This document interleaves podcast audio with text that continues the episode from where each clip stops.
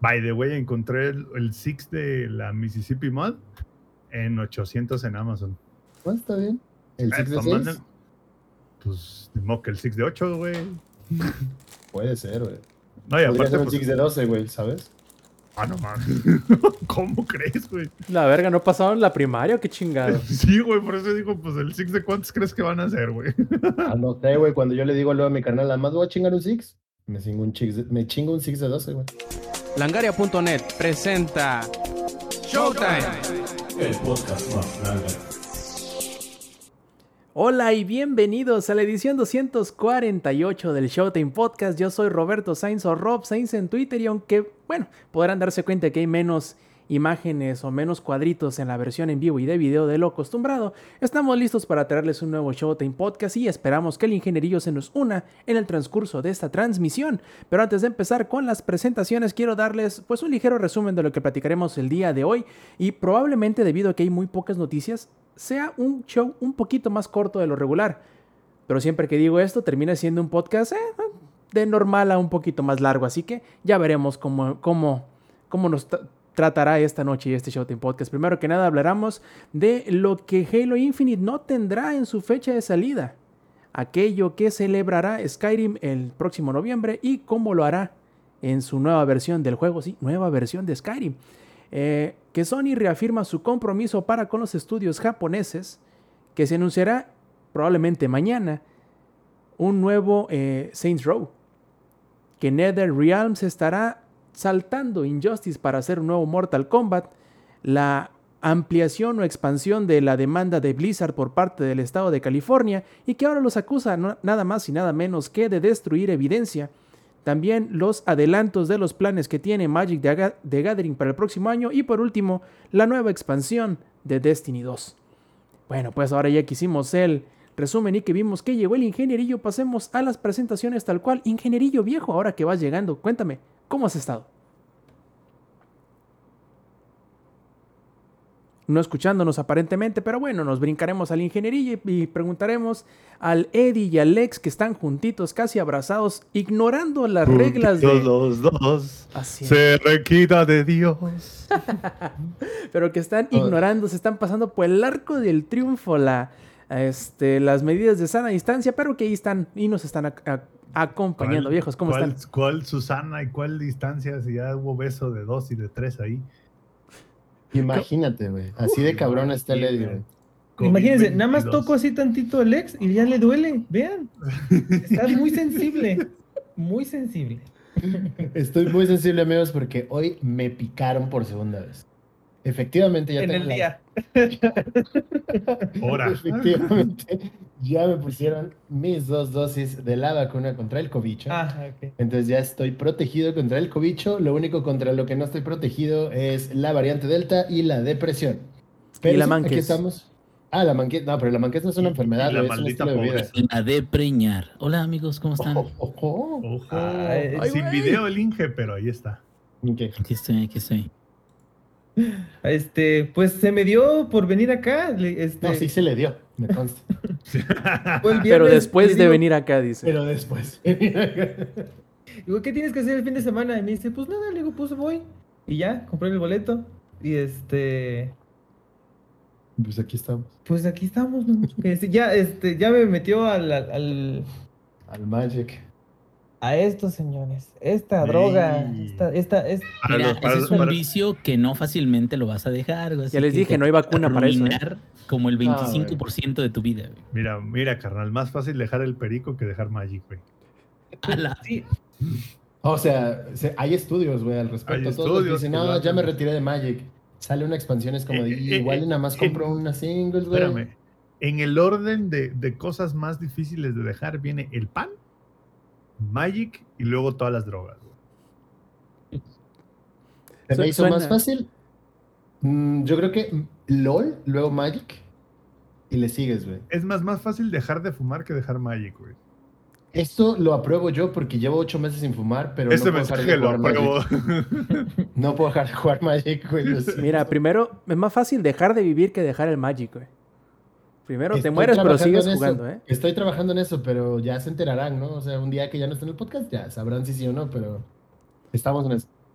Esto se puso muy, muy oscuro. No, no, no, no, no, no. No, el día que ya no vayas a estar en el podcast, vamos a tu casa, güey, y haz de cuenta que va a ser Weekend at Bernie's, güey.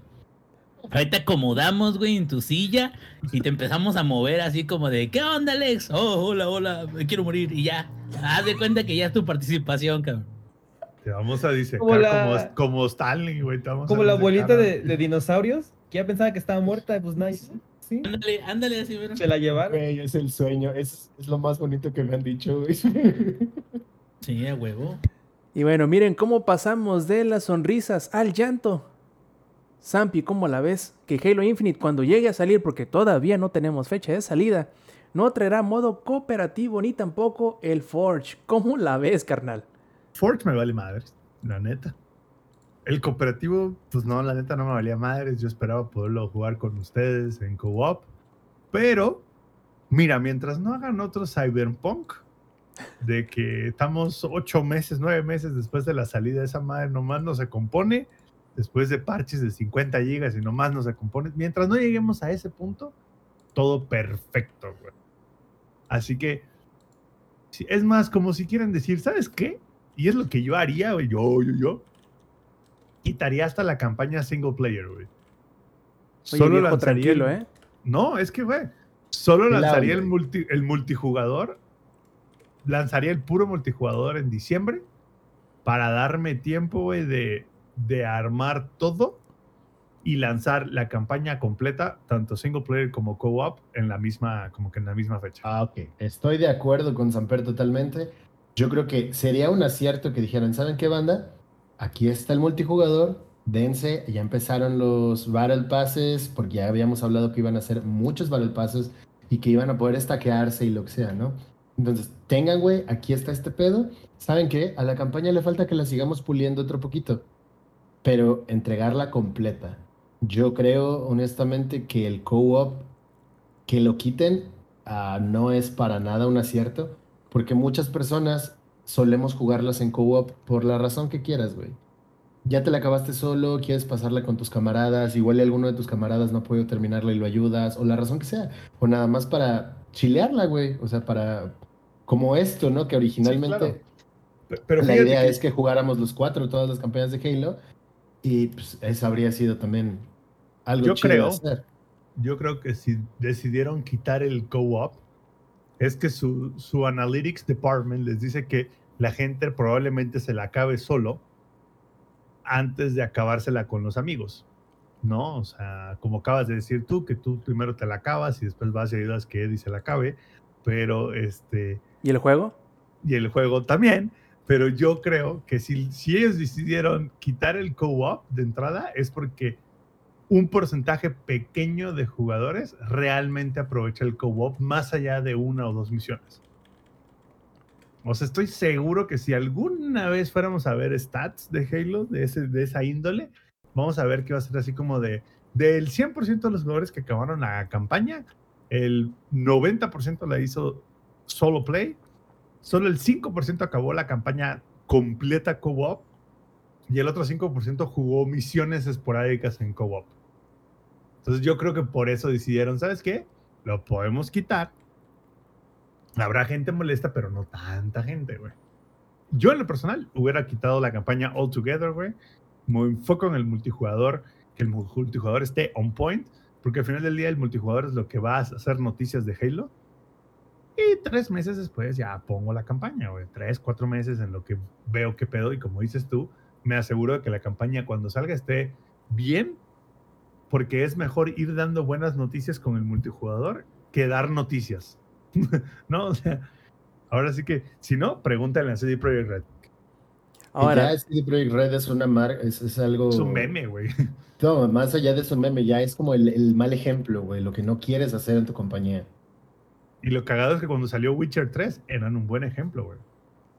Y como y también fueron. era buen ejemplo otra compañía que vamos a hablar un ratito más, así que... Bueno, así está todo este pedo. Pero mira, dentro de lo malo, lo bueno. Zampi, para orejas, sobre todo tú que ya estuviste en el Tech Test. El hecho de que el próximo que van a hacer, planean hacer el Big Team Battle y el de 4 contra. 4 de jugador contra jugador. Ahí vas a andar, pero no, hombre, loco, listo. Eh, ahora sí, la pregunta solamente es. espero, solamente deseo, y Microsoft, si me estás escuchando, dale una copia a mi Lex también. Por favor, güey. Ya no me favor. lo tengas ahí en la Porque, güey, cuando salió, cuando salió el, El alfa el, técnico. el alfa técnica de ahorita, yo sí estaba como calamardo, güey, viendo a Bob Esponja y a Patricio jugar, güey. Y yo, estilo, no, estilo sinaloense, güey, tirando balazo al aire. Como debe de ser. Y mi pregunta ahora ob- y obligadísima es, estando muchachos a una semana de que acabe el mes de agosto, escuchen bien, agosto, y suponiendo que fuese a salir en otoño, que empiece en octubre, ¿creen que se vaya a retrasar otra vez? Va a salir en diciembre. Ya lo dijeron, va a salir O en diciembre. Eh, Lex, Va a salir en diciembre. Eddie, Noviembre. ay, a Bonchi, ingeniería. ¿Ubicas? El Inge ha muerto. El Inge ha muerto. ¿Ubicas o conocen, saben lo que es una prensa hidráulica? De este tamaño va a ser el crunch de Microsoft para que eso salga en diciembre. A su madre. Toneladas de crunch, güey. Toneladas de crunch, güey. O a lo mejor, manera. a lo mejor el hecho de lo, no de lo que ahorita platicábamos, de que le van a quitar ciertas cosas, es para poder enfocarse a todos los que estaban chambeando en eso, en el cooperativo y en el Forge, para que esta madre salga sí Es más, o sí este año. Microsoft ya fue con los intendencia y les dijo, dejen de limpiar escritorios. Cada dos horas tienen que chutarse un, un round trip al Starbucks y traerles cafés a todo el mundo, güey. Oiga, pero café de a madre, expreso Cambiarles americano su sin bolsa azúcar. de orina Sí, sí, para sí. que Es, no se levanten de ahí. eh, eh, es más, ni siquiera con el pura agua. Pídeles, ubicas el, el- el tamaño mediano de Starbucks, seguro tiene un nombre que no me lo sé. De puros shots expresos, tráiselos a estos güeyes. Con Ah, tal de...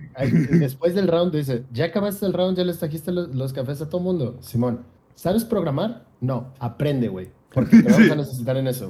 Sí, sí, sí, aprende, güey. O sea, mira, o, o a ver, te, te hacen una prueba. Así de cuántos colores sabes distinguir. No, pues tantos. Órale, tú vas a trabajar en el diseño de los niveles. Tú vas a escoger el color de los árboles, güey. Pero aquí nadie puede estar este, sin, sin proponer nada al juego, ¿sabes? Sí, porque está, está cabrón. La neta que yo esperaba para el día de hoy, que nuevamente hoy fue el evento de, de Xbox y Microsoft y Bethesda y todo lo demás en la Gamescom. Así que yo asumiría que para hoy ya sabríamos, vaya, por no decirte que el día, pero de menos el mes en el que iba a salir. Y se me hace muy extraño que nuevamente, siendo la última semana de agosto, no sepamos cuándo va a salir Halo Infinite todavía. Todavía puede que mañana llegue Microsoft y me calle el hocico y diga que va a salir el veintitantos de octubre y todos contentos, pero para el día de hoy que lo estamos grabando, me sigue pareciendo muy extraño que no sepamos nada todavía. Pero hay tiempo. Ojo, ojo, ¿Mm? lo voy a decir. Deseo equivocarme. Deseo equivocarme. Pero esto que estamos viendo con Halo, ya lo vimos, güey. Con Cyberpunk. Tal cual. Se va a retrasar. Retrásalo, pues ya. Se encabronaron, ya. Se encabronó quien se tenía que encabronar. Se retrasó el juego. Seguimos adelante. Ok. Ahora le vamos a quitar cosas que se suponía que iban a salir y no sé qué. Ok. Hazlo, güey. No tenemos fecha de estreno. Todo esto ya lo vimos. Y deseo equivocarme, güey, porque si Halo se vuelve un Cyberpunk, no sé qué voy a hacer. No, ni el edificio más alto de Night City será suficiente para aventarte si esto se vuelve un cyberpunk. Eh, ajá. Este, mi estabilidad emocional depende de Halo Infinite. Y ya vimos que está de un hilo, ¿no? Entonces, Microsoft, no solo tienes que patrocinarnos, no la cagues. Así es, tienes que cuidarnos. De ti depende si tomamos tafil o no. Mient- Mientras no sea que si depende de que tomamos cianuro o no, todo bien. Todo bien, plebes. No, tafil, tafil nomás. A ver, vamos a ver si sigue aquí el ingenierillo. Vamos a, a recitar una de las palabras, bueno, conjunto de palabras que por lo general lo despiertan. The Elder Scrolls 5 Skyrim. Dígame, señor. ¿A Cosa. ver? ¡Ale! ¡Ahora, cabrón! Bueno, Es que pusiste su carta de, de Mana, o sea. Eso lo invocaste, invocaste Es F, el güey. summon, ¿Eh? güey. Es, es como si dijeras Beetlejuice tres veces en el espejo, güey. Así. No, Es decir, Skyrim Remastered y ¡pum! Es, Pum, es- es el, es el equivalente en la peda de ponerle el espejo a tu tío pedo a ver si todavía respira, güey. Así. Yo solo Ah, quiero sí decirle. Inge una cosa, güey. Estás mal, güey. No sé por qué, güey, pero estás mal. No, a ver, a ver. Van a empezar con eso. No, ahora a mi manager en chinga. Creo, creo que para hacer los, los dungeons de Skyrim no necesitas el nivel, güey. ¿no? ay, güey. No, hombre, bueno, no. Ah, vamos a lo que vamos. Ingenierillo, tú sabrás, yo sabré, todos lo sabremos. No puede pasar más de tres años sin que haya una edición nueva de Skyrim, como lo acaba de demostrar Bethesda la semana pasada al celebrar la QuakeCon, donde dijeron, plebes, vamos a tener una edición del décimo aniversario de Skyrim que saldrá precisamente en la misma fecha, cuando se estrenó Skyrim en 2011, el 11 de noviembre y que traerá varias cosillas nuevas, ingenierillo. No solo traerá mejoras gráficas, sino que también traerá, para el ojo, 500 mods de los que, bueno, se distribuyen a través de la, del marketplace propio de, Bethesda, y que esto agregará este, nuevos calabozos, mini jefes, nuevas misiones, este, pesca, un montón de cosas, y que además de todo, será gratis para todos aquellos que ya tengan alguna versión de Skyrim. Incluso se actualizará la versión que está incluida en Game Pass para que sea esta edición de aniversario de Skyrim. Ingenierillo, ¿estás emocionado por volver a jugar Skyrim? O sea, yo sé que lo jugaste ayer, pero ¿estás emocionado de volverlo a jugar? Pero por supuesto que sí. ¿Quién, quién no va a estar emocionado, de jugar Skyrim? Digo, a lo mejor este Tom Howard. ok. Ya tienen como 50 años jugando Skyrim. Pero no, mira, eh, fíjate que dos cosas. La primera es qué bueno que van a agregar un buen de mods, qué bueno que van a renovarlo lo más que puedan. Pero aquí hay algo muy importante. Desde que salió la versión legendaria, me parece, tanto Skyrim como eh, Fallout 4 sacaron una madre que creo que se llama Bethesda Club o algo así, que lo que hacen es mods que ellos mismos publican o mods incluso muy famosos de la comunidad con los que hacen un trato con los, los cuates estos que los desarrollan, eh, los incluyen en su tienda, se podría decir porque sí es una tienda tal cual, y los venden, en ocasiones. Hay buenos descuentos, descuentos de, de costo nulo, pero la mayoría de las veces los venden por un precio de, de la moneda que se te ocurra, ¿no? En, en Elder Scrolls este, Online es coronas, en, creo que son caps en, en- Fallout 4 y todo eso. Y victorias en, Y victorias en, acá. en el remaster, güey. Eh, a mí me encantaría ver todos los mods, porque hay unos mods que están bien mamalones, güey. Hay unos que son de gráficos este, hiperrealistas, o hay unos que tienen nuevos personajes, nuevos. Eh, hay uno que incluso lo adoptaron, por ejemplo, para Fallout, y que creo que también hay unas versiones para Skyrim, que son unas mochilas. Y en las mochilas no nada más sirve para un cambio estético, también sirve porque te da cierta funcionalidad o inventario extra, o capacidad extra de carga. Entonces, de cierta manera, ya existe una gran, gran, gran historia de todos esos juegos eh, sobre qué tipo de modificaciones pueden tener y cuáles se llevan bien con las versiones más recientes, que eso es a lo mejor lo que, lo que quieren este, revivir, ¿no? O sea, dicen, queremos que salga Skyrim para PS6, sí, o para Xbox este, X, Serie Y, Z y Y, eh, no sé. Yo espero volverlo a jugar de principio a fin algún día, a lo mejor en mi vejez. Y sí lo que no me gustaría ver sería de que la mayoría de los mods sean una mejora del 15% en el realismo del agua, una mejora en el 17% en la densidad del pasto, tres mariposas de color nuevas. O sea, ¿sí me entiendes? O sea, si vamos a empezar a agregar mods que son mods mínimos, estéticos, que realmente no agreguen sustancia al juego, pues güey, así le agreguen 10 mil, pues van a ser una roca diferente a las rocas que había antes. Pues no mames tampoco. O sea, el chiste es que queremos ver algo bien, algo bueno. Entonces, este, esperemos que más información sale. Esperemos ver qué tipos de mods son los que van a, a estar. Y aún así, creo que hasta sin mods, si la gente quiere volver a jugar Skyrim, debería de poder hacerlo, cabrón. O sea, está en todas las plataformas. Ya eh, casi, casi como Grand Theft Auto. eh, Se chinga Grand Theft Auto porque ya está en Switch también. ¿Ya está para celular? Eh, hay una versión para Alexa, güey. Es una mamada, pero no mames. hay una versión, sí, y, y es de, de, de, ¿cómo dice? Este, eh, no es de carrilla, es de, de broma, pues, dice Rob. Este, ¿Cómo Puro- dice Rob? Puro mame. Puro es de broma. No es de cura. No es mame, es de cura. Es de cura, pero sí hay una versión de Skyrim con Alexa, güey. Pero bueno, No aquí el punto no es cuántas versiones hay, porque hay 30 mil, ¿no? Sino que más bien, fíjate que es sorprendente el tipo de, de juego que es, que el día de hoy está a la par de otros juegos de mundo abierto, cabrón. Hasta de la misma compañía. Hasta el mismo Fallout 4 tiene ciertos detalles, pero es, pues bueno. Pero o sea, juegos de jugador sencillo que tienen este tipo de, de características, no cualquiera, cabrón. Ni 10 años lo avalan.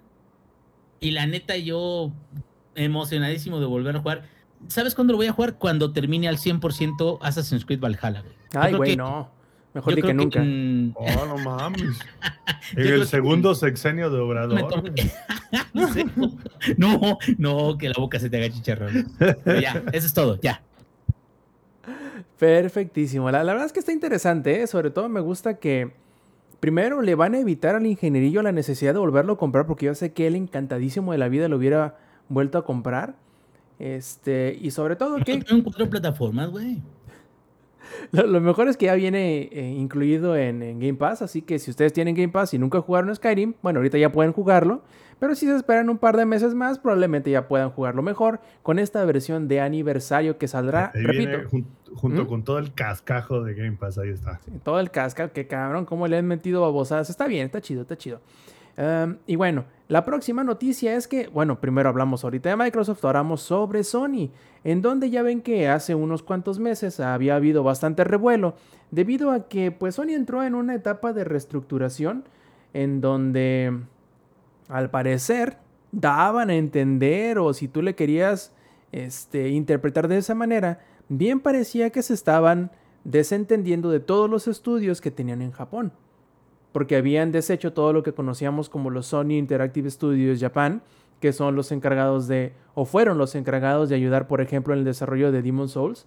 Y, o hicieron de, de Puppeteer, creo que también era uno. Y, y muchos empezaron a temer que fuera Sony a alejarse de, de- no solo de Japón, sino de los estudios que colaboraban muy, eh, muy así asiduamente con, con proyectos bastante fuera de lo común. Por ejemplo, Ico y Shadow of the Colossus fueron de estos eh, juegos no muy comunes y también Katamari Damacy, que yo creo que sin la intervención de Sony nunca hubiesen sido desarrollados. Entonces muchos empezaron como que premeditadamente a preocuparse debido a esto, tanto así que Sony tuvo que llegar y salir y nuevamente explicar o bueno, reafirmar el compromiso que tienen para con los estudios de Japón. Eh, en la semana, en una entrevista con Game Informer, Herman Holst, que es el jefe de los PlayStation Studios, dijo, plebes, tranquis, Japón siempre ha sido y seguirá siendo muy importante para nosotros como Sony. Son, vaya, Sony es nuestra casa, es nuestro territorio de como local. Obviamente no los vamos a ignorar ni los vamos a dejar de fuera, pero que no se les olvide que tenemos Team Asobi, que son los que se encargaron de, de los Astrobot. Tenemos a Polyphony Digital todavía, además de varios estudios, varias oficinas que son como los auxiliares y que han estado trabajando con otros desarrolladores como Kojima Productions o como From Software. Entonces, se me hace muy curioso que, Nin- que Nintendo, que Sony se hubiese visto la necesidad de explicarse en este sentido, pero creo que tiene sentido debido a que todos los movimientos que habían hecho, que si te pones a pensarlos de alguna manera fácilmente puedes malentenderlos o sacar la conclusión de que están haciendo una cosa cuando no necesariamente es así. No sé, imagínate, Eddie, que alguno de tus juegos favoritos de Sony, Play- de Sony Japón eh, se vieran en peligro debido a estos movimientos. Tú te hubieses sentido mal, me imagino. Pero ahora que, que dice PlayStation, tranquis, seguimos apoyando a Japón. Y eso será de aquí en adelante, no será algo que se acabe. ¿Te hace sentir algo de tranquilidad? Las acciones valen más que, que las palabras, ¿no? O sea, Buen punto. si mostraran bien su apoyo a esas a esos juegos o que, por ejemplo, que dijeran algo y que lo hicieran con una acción de, miren, aquí está, un anuncio o algo, pues ahí sí dices, ok, pues va. Eh, um, pero últimamente, pues por lo que pasó, que fue en enero, febrero, que le iban a dar cuello a Play, al PSP y al Vita, bueno, a las, a la store de ambas, eh, pues ahí donde se ve el apoyo. Y como vio todo el backlash, que todo mundo sí todavía usa esas dos, pues sí fue de, ah, no, ¿saben qué? Este, no, que siempre sí. E Igual, había yo leído una noticia de que a los desarrolladores, que a los indies, que estaban haciendo juegos para el, para el PS Vita, dijeron, es que no nos avisaron, no nos dijeron, nos, nos enteramos cuando leímos el, el artículo. Y hasta habían comprado dos dev kits, o sea, imagínate.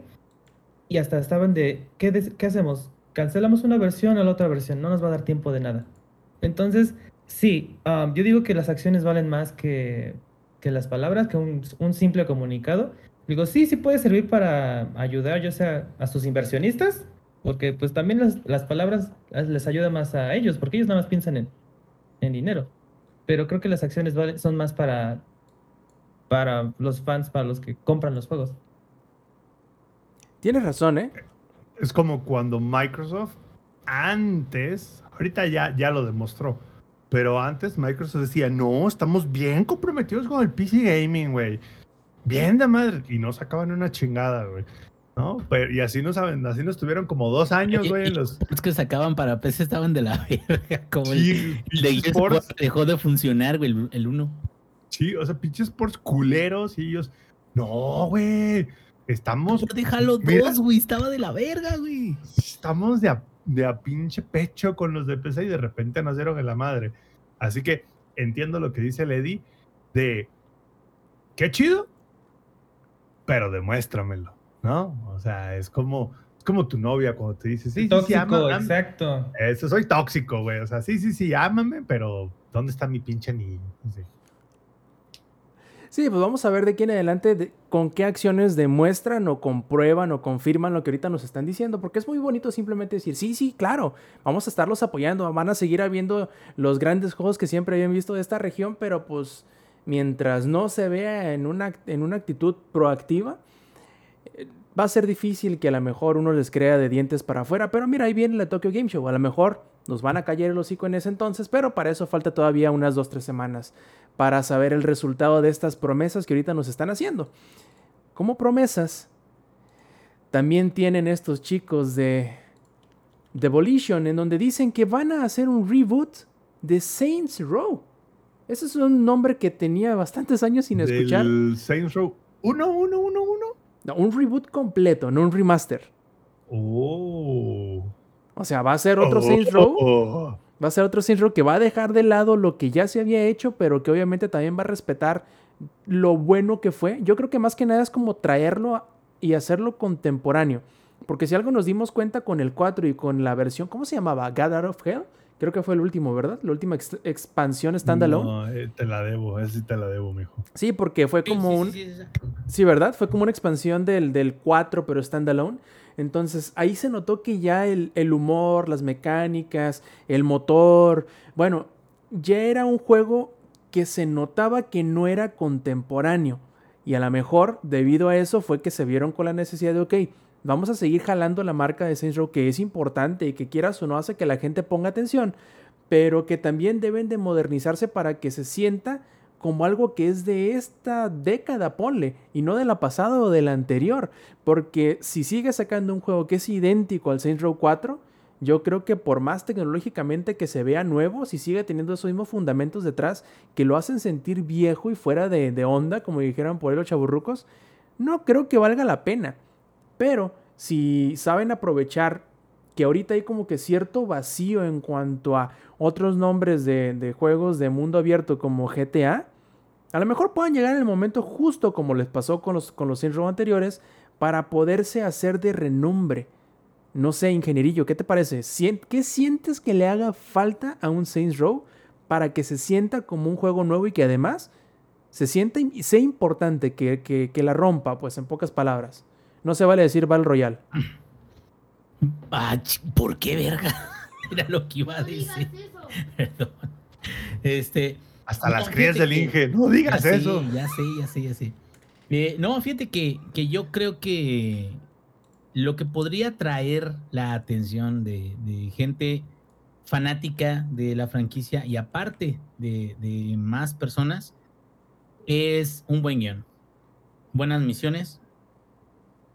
No rayar tantísimo en lo ridículo, aunque ese es parte del corazón de Saints Row. Creo que también hay una forma un poco menos boba, payasa de hacerlo. Tal cual que si hagas cosas ridículas, pero que no se sienta como que todo el juego es un puto chiste. Creo que con buen este guion y una buenos diálogos, buena historia, güey, tal cual, o sea, pueden empezar incluso un nuevo, una nueva era de oro para la franquicia, porque si recuerdan todos las misiones ridículas que había en Grand Theft Auto Vice City, desde el 3 había misiones ridículas, en Vice City tenías que este, subirte a un edificio para poder tomarle con una cámara un, unos güeyes que están cochando en otro edificio. eh, o sea, cosas de ese tipo de que siempre ha habido misiones ridículas. Pero Saints Row ya a partir del 3 y el 4 también se fueron por lo exagerado y extravagante, lo cual sí te hace pasar un rato divertido. No voy a decir que no, güey, porque también es divertido todo eso y las mecánicas eran sólidas, las de gameplay. Pero después de tanto, tanto, tanto, de puro chiste y puros diálogos así ridículos y todo eso, sí cansa, güey.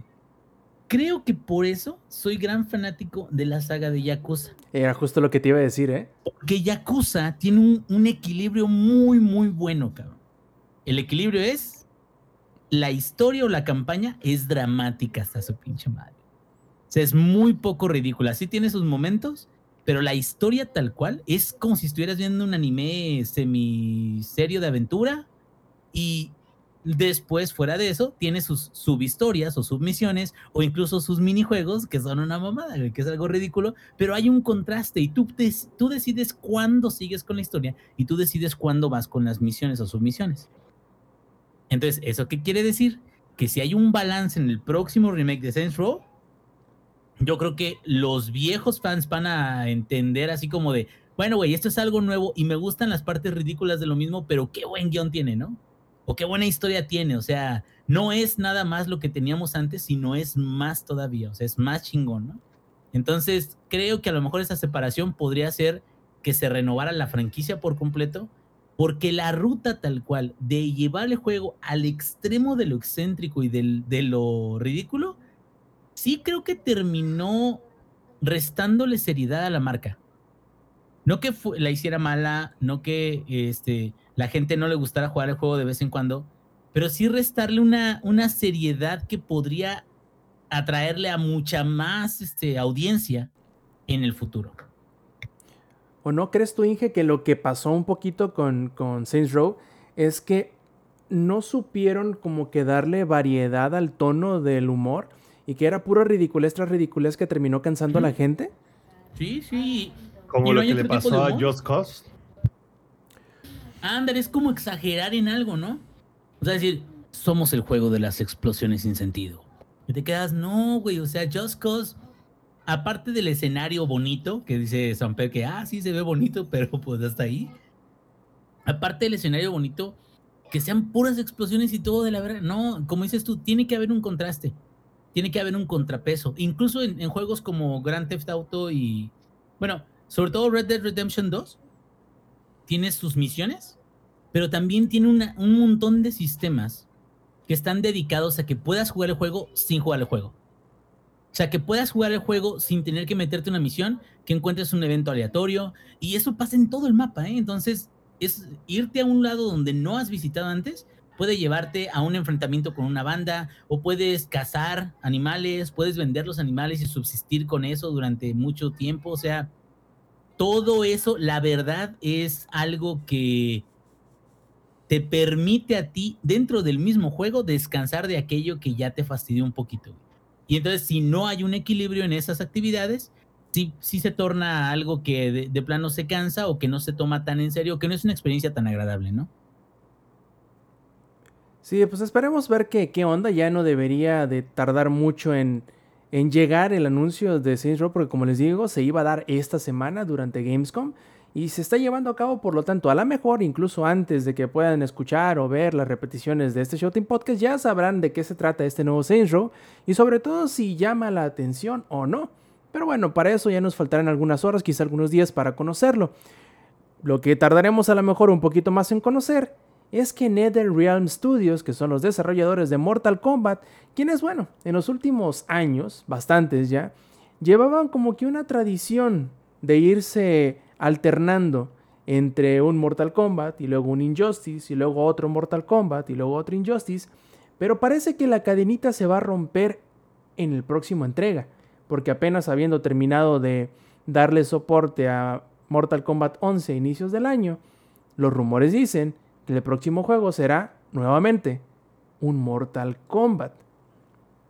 No sé, creo que aquí el que medio más se le acerca a ser fan de Mortal Kombat, según yo, es el Eddie, sobre todo, sobre todo porque, bueno, digamos que también es bastante fan de los cómics y probablemente también le gustaba Injustice. Por lo tanto, yo quiero saber, tanto a ti como al, al, Alex también, porque también es fan de los cómics, es qué tanto les emociona o les saca de pedo el hecho de que se vayan a brincar a Injustice eh, cuando salga el próximo juego.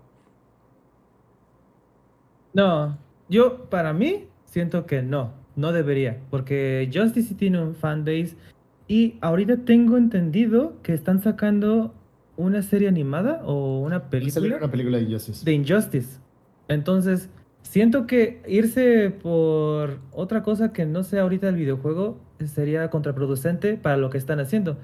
Porque no, no le vería. O sea, cada vez que sale algo de Injustice, sale el pre, que es el cómic. O sea, y saca más historia de, de, de Injustice. O sea, los cómics y el videojuego van de la mano.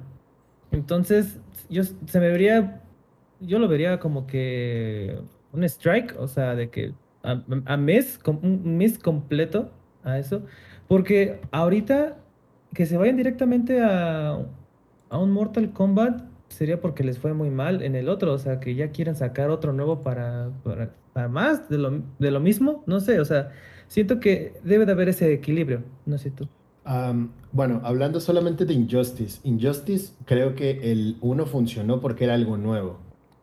Funcionó como videojuego, eh, como historia. Estuvieron los cómics, salió la historia de los cómics, se expandió un poquito y de repente creció mucho porque tuvo mucha fanbase. Al mismo tiempo, muchos eh, lectores viejos de cómics dijeron que pues esa parte, que Injustice es un fanfic y que no te lo tomes en serio, porque si te lo tomas en serio está está mal hecho. Y yo les doy un poco de razón, pero está entretenido. Y Justice 2 creo que como videojuego no funcionó tanto porque incluso no sonó mucho. Existió, se jugó, pero solo estuvo hypeado entre un nicho muy específico y para el resto de las personas desapareció. Injustice 1 fue una manera de acercar a personas de los cómics a los videojuegos en un juego de peleas. No logró mantener esa fanbase con el segundo juego. Y actualmente no hay nada más de historia que haya sido agregado al lore de Injustice, porque es un universo alterno, entonces yo lo considero como que es su propio lore. Y eh, va a salir la película, pero de lo que ya vimos en el videojuego. Entonces, algo nuevo que haya, no creo que, que valga la pena sacar algo. Y ahora, ¿por qué el nuevo Mortal Kombat? ¿Es porque llegó tu deadline y tienes que entregar algo nuevo? Y lo que vas a entregar para el nuevo Mortal Kombat es algo que podría ser un DLC. Y es ahí donde te pones a pensar, ¿va a valer la pena o no adquirir el nuevo juego? Como Overwatch 2, que es un meme. Que es un meme. De hecho, eh, como les digo, este todavía es un rumor, ¿no? Eh, los rumores dicen que el hecho o el motivo del por qué se van a cambiar o van a invertir el orden que llevaban era primero porque Mortal Kombat 11, que es el último que, que salió, fue un éxito abrumador de ventas, además de que era muy muy popular, tanto que extendieron dos veces eh, los planes que tenían para agregarle nuevo contenido, debido a que pues obviamente llegó la pandemia y todo eso y les desaceleró el ritmo de, desarrollo que tenían para el próximo juego y decidieron darle más eh, vida al juego que ya tenían eh, actualmente en el mercado.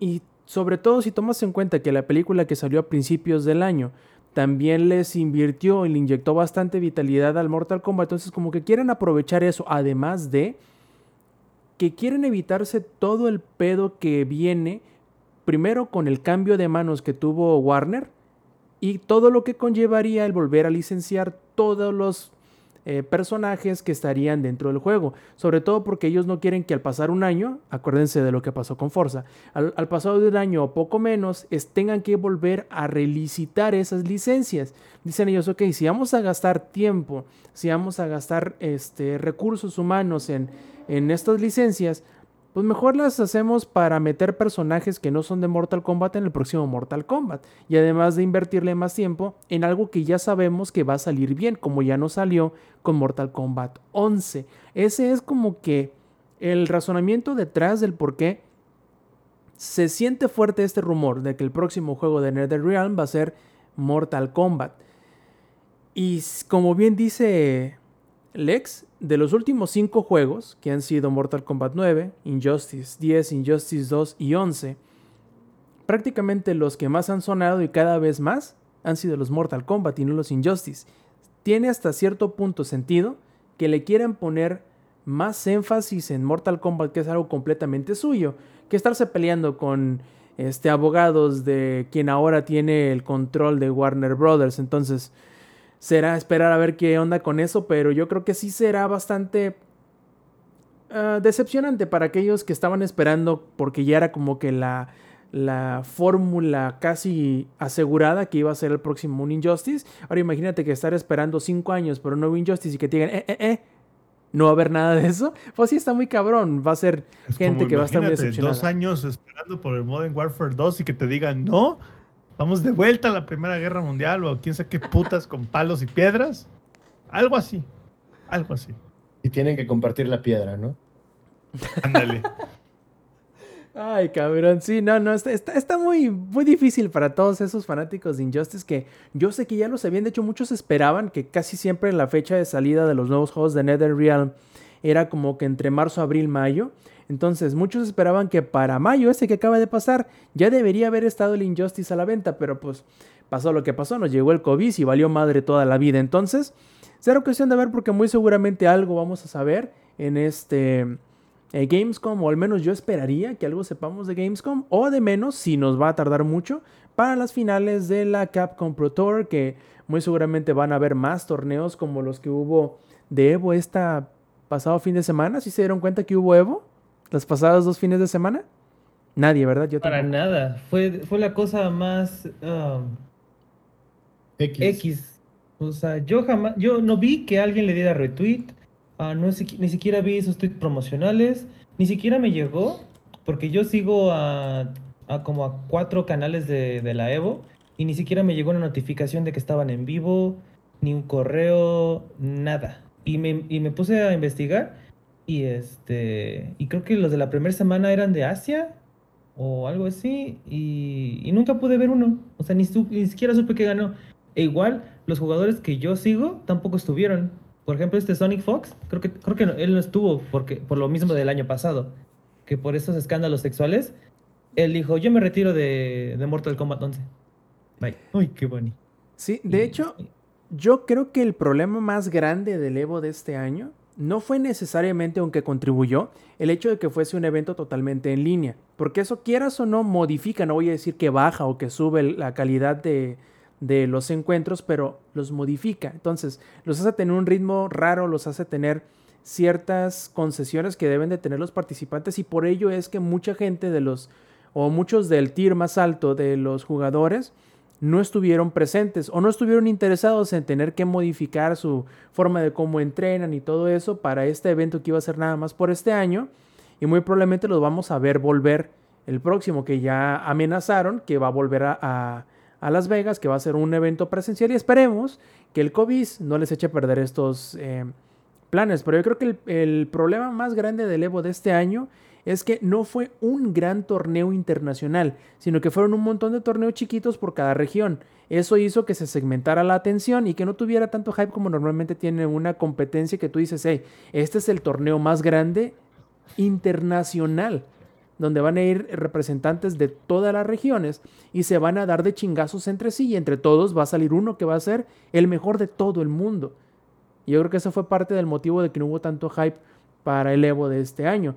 Aún así, volviendo un poquito a Mortal Kombat, yo creo que no nos faltará mucho para saber qué onda. Yo creo que a más tardar, si va a haber, que lo más seguro es que sí, si va a haber un The Game Awards a final del año, ahí es donde nos vamos a enterar de qué y cuándo va a ser el próximo juego de NetherRealm. Pero ahorita el, el rumor es que va a ser Mortal Kombat 12. Ya veremos. Me emociona porque a final de cuentas los últimos Mortal Kombat han sido muy buenos. Y si en algo podemos confiar de NetherRealm del, del Mortal Kombat 9 para acá, es que saben, saben hacer muy bien su chamba. Esperemos que no nos decepcionen como un tal Blizzard o un tal CD Projekt Red. Oye, pero, Robs, mm. básicamente el Evo de este año fue como la liga de ascenso. Podríamos ¿No? decir, aunque hubo muy buen nivel, ¿eh? No, no, te voy a decir que fue un desperdicio total en cuanto a nivel de competencia. Estuvieron muy chidas las. las... Ay, güey, escucha nomás eso. Estuvieron chidas las, las, las peleas, los encuentros, pero creo que ese, ese hecho de que obviamente por cuidarse el ping entre las distintas regiones y que todos estuvieran en la misma eh, nivel o, o el mismo handicap, todas las regiones tuvieron que jugar entre sí nada más, todos los de Europa todos los de Asia, todos los de Norteamérica, todos los de Sudamérica, para que se sintiera justo. Pero a final de cuentas eso hizo que no hubiese una sola competencia unificada que sacara a un solo campeón unificado de todo el evento. Y eso, pues digamos que sí le bajó un poquito en cuanto a emoción. Ya veremos qué tal eh, con los próximos eventos del Evo, que como ya les dije, el próximo año será presencial. O al menos hasta ahora, eso es lo que se planea. Y entonces Ay, aquí es donde ponen un meme de mis planes la variante Delta. Exactamente. Exactamente. Esperemos que no les pase ese meme a los organizadores del Evo y que sepamos puras cosas chidas del evento que va a ser el próximo año. A lo que no les está yendo muy chido es a Blizzard, muchachos. Otra semana más. Otra situación más con Blizzard. Esta semana se nota eh, complicada para Blizzard. Primero que nada, quiero que el Eddie nos dé una cierta resumen, por decirlo así. Ay, a la madre, Fake Tavo con 6 viewers. Muchas gracias, este Tavo. Y aprovechando este pequeño eh, pausa, les recuerdo a todos los que nos estén escuchando o viendo en las versiones pregrabadas del Showtime Podcast que si quieren participar en la grabación en vivo del Showtime Podcast pueden hacerlo los martes, 8 y media de la noche, hora de la CDMX por twitch.tv diagonal langaria. Además, si nos quieren seguir en, en, nuestras redes sociales y participar por ahí también, pueden hacerlo eh, encontrando nuestros enlaces en langaria.net diagonal enlaces. Ahora bien, Eddie, haznos el resumen por favor de lo que se supone que se dice, que yo no le creo mucho, pero que está sucediendo con Blizzard. A ver, déjate ir, carnal de lo que pasó hace unas horas? De lo que pasó desde hace un par de días. De lo de los rumores, del cierre, ah, cancelación. Ah, ok, ok. Eso. Bueno, ese, ese, chisme, ese chisme está bueno. Como lo estábamos comentando antes de empezar el podcast, sí está medio um, alarmista, pero pues a veces uh, la ficción, este, bueno, se hace realidad, ¿no? Um, pues en esos, eh, ese comentario de, en Reddit, resulta ser que para el 2022 Blizzard desaparecería, tal cual, y se transformaría en algo llamado Insight. Desde ahí empezaría, o sea que sería borrón y cuenta nueva y ya, a la V. Um, el otro sería que Diablo 4, creo que todavía seguiría. El remake de Diablo 1 todavía seguiría que no está anunciado, que ese es como que, que no el, el, uno de los insider este, anuncios filtrados que no se han hecho, pero que, que bla, bla, bla, continúa. Ajá. Que um, StarCraft ya sería, ¿no? StarCraft ya este... Ya estaría frío. Ya estaría frío. Que World of Warcraft entraría en modo mantenimiento que uh, estaba viendo la gráfica que de hecho World of Warcraft ya perdió la mitad de su de sus personas, o sea que está cayendo, cayendo, cayendo más, más y más. Y el que a mí más me dolió y el que pues la verdad se viene a ver desde hace bastante tiempo, que Overwatch 2 sería cancelado, o sea que ni siquiera saldría el próximo año, o sea, ni siquiera hasta el 2023, o sea que literal el próximo año nada más sería para que lo que quedó de Overwatch 2, los nuevos héroes los nuevos mapas, todo saldría para este Overwatch y el PvE, o sea, la carta fuerte de Overwatch 2 sería totalmente cancelado. y que nada más serían las actualizaciones y los héroes para esto y ya, hasta ahí se finí. Lo único que quedaría eh, sería, bueno, ya, hasta, hasta ahí sería. ¿cuál era la otra? ¿Te acuerdas otra? Te mencioné. Diablo 4 estaba muerto. O sea, en general, que Diablo 4 iba a morir. O sea, en general, todo. todo No, todo Diab- esta- Diablo Immortal iba a morir y Diablo 4, como ya iba muy avanzado y que Ah. tenía bastante buena fe de la gente, iba a sobrevivir muy probablemente con Insight. O tal vez. Pero, por ejemplo, esto solamente quiere decir que Overwatch 2 sí es un meme. Sí, sí, siempre lo ha sido, una, ¿eh? Siempre lo ha una sido. sonrisa en mi rostro, porque yo les dije todo el tiempo, y todos lo dijimos, y en este podcast se los dijimos todo el tiempo, Overwatch 2 es un meme. Duele mucho que una compañía así de grande, güey, que entregó títulos tan representativos de una generación o más de una generación, güey, como lo es la franquicia de WoW, bueno, con la franquicia de Warcraft en general, la franquicia de StarCraft, vaya a morir de esa manera. Y por las razones que va a morir, güey, no es como de, oh, bueno, ¿sabes qué? La mal pedo, se le acabaron las ideas, ya no están sacando nada bueno, ya lo mejor es que den un paso adelante y se reconstruyan y bla, bla, bla. No, esta vez la razón por la que están valiendo chetos es por escándalos que sucedieron dentro de la empresa, que permitieron tantas cosas que están muy culeras. Y esa es la razón por la que Blizzard está muriendo. No es por otra cosa. peor tantito, güey. El hecho de que hayan es- ocultado, escondido, desaparecido de la evidencia, quita cualquier duda de su inocencia. O sea, ni siquiera dieron chance de, nos vamos a ir a juicio, güey, y vamos a ver qué sale en el juicio. Y a lo mejor ni somos tan culeros como dicen, y la prensa lo, lo exageró, güey. Y le vamos a dar lana por fuera a la gente esta para, digamos, como que para que no afecte la imagen. No, no, no. Dijeron, ¿sabes qué? Vamos a ocultar evidencia, güey, y vamos a vernos culpables desde antes que empiece el juicio. ¿Sabes? O sea, desde antes, de- desde que empiece el proceso, ya, somos culpables. Ahora, A ver- no importa qué, qué vaya a suceder en tribunales, con todo lo que se ha dicho y con todas las cosas que hay para comprobarle de lo que sucedió dentro de Blizzard, Blizzard ya está cancelado por muchas, por, muchas personas en general. Entonces, ya, se, ya era la decadencia. Alguna vez lo empezamos a hablar también. Todo esto de Blizzard fue porque hace mucho tiempo nosotros queríamos mu- mucho a Blizzard. Durante mucho tiempo quisimos mucho a Blizzard. Y cuando comentábamos cosas que eran negativas al respecto, nos ponía triste decirlo. Era como de no, esto es un cash grab, ¿qué pedo le pasa? ¿Por qué están sucediendo estas cosas? Y durante y varios podcasts se fue arrastrando todo esto, sale esto a la luz y yo también se los llegué a comentar. Yo creo que Blizzard de esta ya no sale. Y lo mejor para la compañía es que se deshaga. Porque tendrían que iniciar de cero para que puedan quitarse de encima todo ese polvo que tienen. Yo, creo que es muy importante primero porque como que hicimos la transición muy, muy fluida entre una cosa y otra. Lo del cierre de Blizzard, la cancelación de los juegos, la reestructuración de los proyectos, todo eso es un rumor de una persona que puso un post en Reddit que no tiene, este, creo, ningún tipo de credibilidad ni ningún tipo de eh, reportes acertados previamente. Por lo tanto, tómenselo como algo que es simplemente una corazonada de una persona. Yo les decía aquí a los plebes en la plática previa que aunque no me extrañaría que ciertas cosas de las que dice este reporte ahorita se lleguen a cumplir a futuro, se me hace que muchas de las cosas, si no es que todo lo que está diciendo es completamente mentira, es algo que a lo mejor para cuando suceda dentro de seis meses o un año diga, ven, le atiné, se los dije, plebes, pero no creo en realidad ahorita que sea eso, aunque quién sabe, puede que reportes de fuentes más fidedignas nos lleguen a confirmar lo que dice este sujeto, pero pues mientras tómenselo como eso, simple sencillamente un rumor.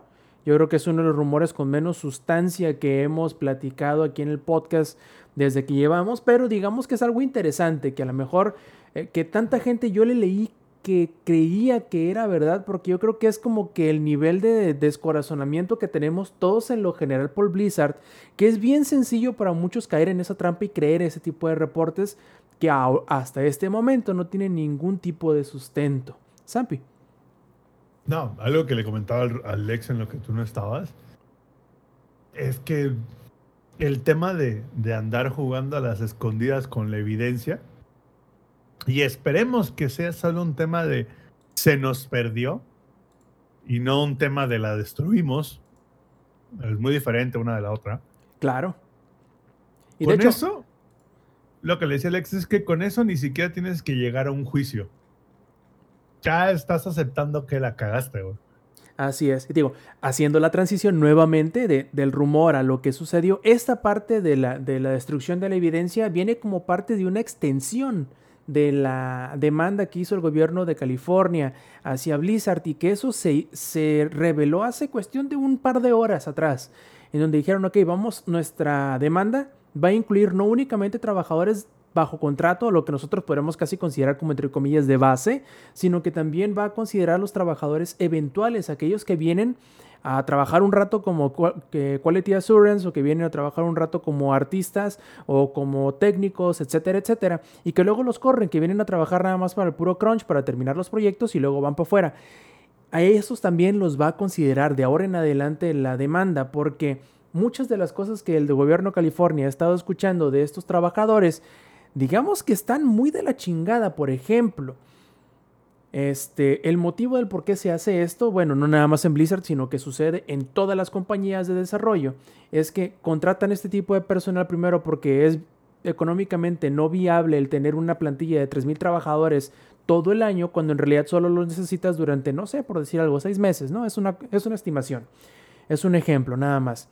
Y lo, lo hacían para obviamente razones financieras, los cuales son no, que no generaran pago por regalías dependiendo de las metas de ventas o de calificación que de vez en cuando se imponen los publishers a los desarrolladores. Por ejemplo, si vendes más de 5 millones de copias, es un, un ejemplo nuevamente, les vamos a dar a toda la base trabajadora este, un bono de tantos miles de dólares al finalizar el año. Si pasa de 10, aumenta un poquito más y así. Entonces, todos estos tipos de bonos no se consideran para los trabajadores eventuales, lo cual el gobierno de California le parece poco equitativo. Además de que la cultura del trabajo de Blizzard, al menos para estas personas que son, entre comillas, ajenas porque son eventuales o externos, es en es como decirles, agradece que estás trabajando para nosotros y ponte a chambear aunque sea de más, aunque sea en condiciones eh, que podríamos considerar abusivas pero agradece que estés trabajando como Blizzard, que no ese era tu sueño. Y bueno, digamos que eso no es la actitud que debería tener un empleador. Ahora, si le sumas a todo eso el hecho de que están acusando también a Blizzard de que el Departamento de Recursos Públicos, eh, Recursos Humanos, perdón, está haciendo dos cosas bastante, y por decirlo poco, este, pues, poco legales, poco éticas que son. Primero, antes de pasar a, declarar con los investigadores que son de parte del Departamento de Empleo Justo y, Casa y Habitación o, o, Vivienda, mejor dicho, que es la parte del gobierno de California que está haciendo esta demanda, primero tienes que pasar con nuestro departamento legal, firmar un acuerdo de no revelar este y luego que puedas pasar a eso, entonces eso no es lo correcto. Y luego, el destruir la evidencia, digamos que no se ve, quizá no es algo que sea tan malicioso como nos lo estamos imaginando, pero la manera en cómo se, ve, exacto, está muy cabrón. Buenas parecen malas. Sí, y más si estás viendo el nivel de decepción que tiene el público en general y los fanáticos de Blizzard para con la compañía en este momento, el simplemente resbalarte de esta manera que nuevamente puede ser que no sea tan grave, bien dice Sampi, puede ser una equivocación, puede ser lo que tú quieras, pero el simple hecho de tener este tipo de alegatos en esta situación hace que la opinión pública se vaya completamente en tu contra, que ya la tenías en contra, pero ahora se va más todavía. Eddie. Esto nada más me recuerda muchísimo a lo que sucede en los call centers. O sea, mal, maltrato, mal, um, malas prestaciones, malas No es nada para que te burles, Amper. Lex y yo vivimos de eso. Es que sea. iba a ser el chiste. Imagínate si el departamento de California viene aquí a México, te van a Uy. pinches infartar, güey. Ah, Hambre. ¡Hambre, loco! Sí, fue como, o sea, si ya ves que ya está adentro, nada más te mueves bien para que termine rápido. Y ya, no que aquí se está, se está, eh, Pues No todo se está moviendo, ¿no? No se O sea, está- o sea, no lo está haciendo bien. Se dice, No si ya la tienes adentro, le dices, escúpeme, no échame tierra. Exacto, o sea, y no lo está haciendo. Y um, no sé, es- eh, creo que la, la leímos, la comenté cuando estábamos en el, met- en el Mexibus, Metrobús, perdón, este, que Blizzard lo volvió a hacer y era como, dude, o sea, no estás viendo, no te hincas la- ante la tormenta que, que viene otra vez hacia ti. Y pues, um, algo, bueno, algo aparte de esto, tampoco ya han mencionado nada de lo de la Overwatch League, ¿te acuerdas? De la nota que, que les comenté hace como unos dos meses. Porque iba por ahí también en cuanto a lo de, este, se veía como, ah, impuestos. O sea que también estaban haciendo...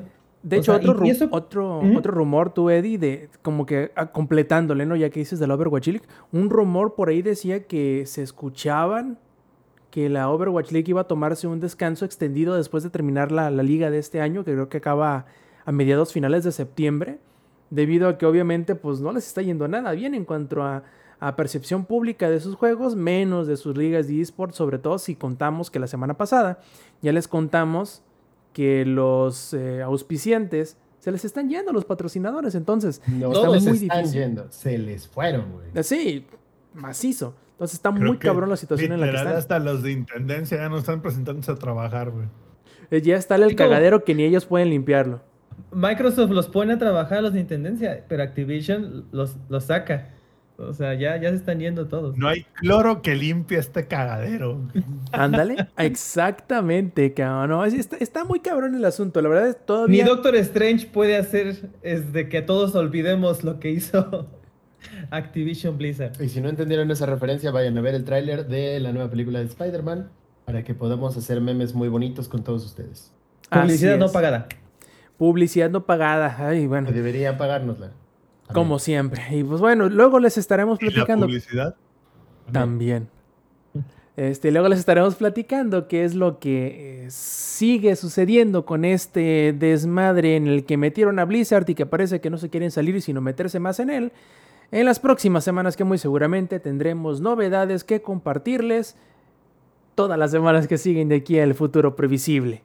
Porque ay cabrón, les está yendo mal, mal, mal y lo que les sigue. Y a los que no, y sobre todo porque tenemos que cambiar de tema, algo un poquito más, eh, digamos, ligero, contento, feliz.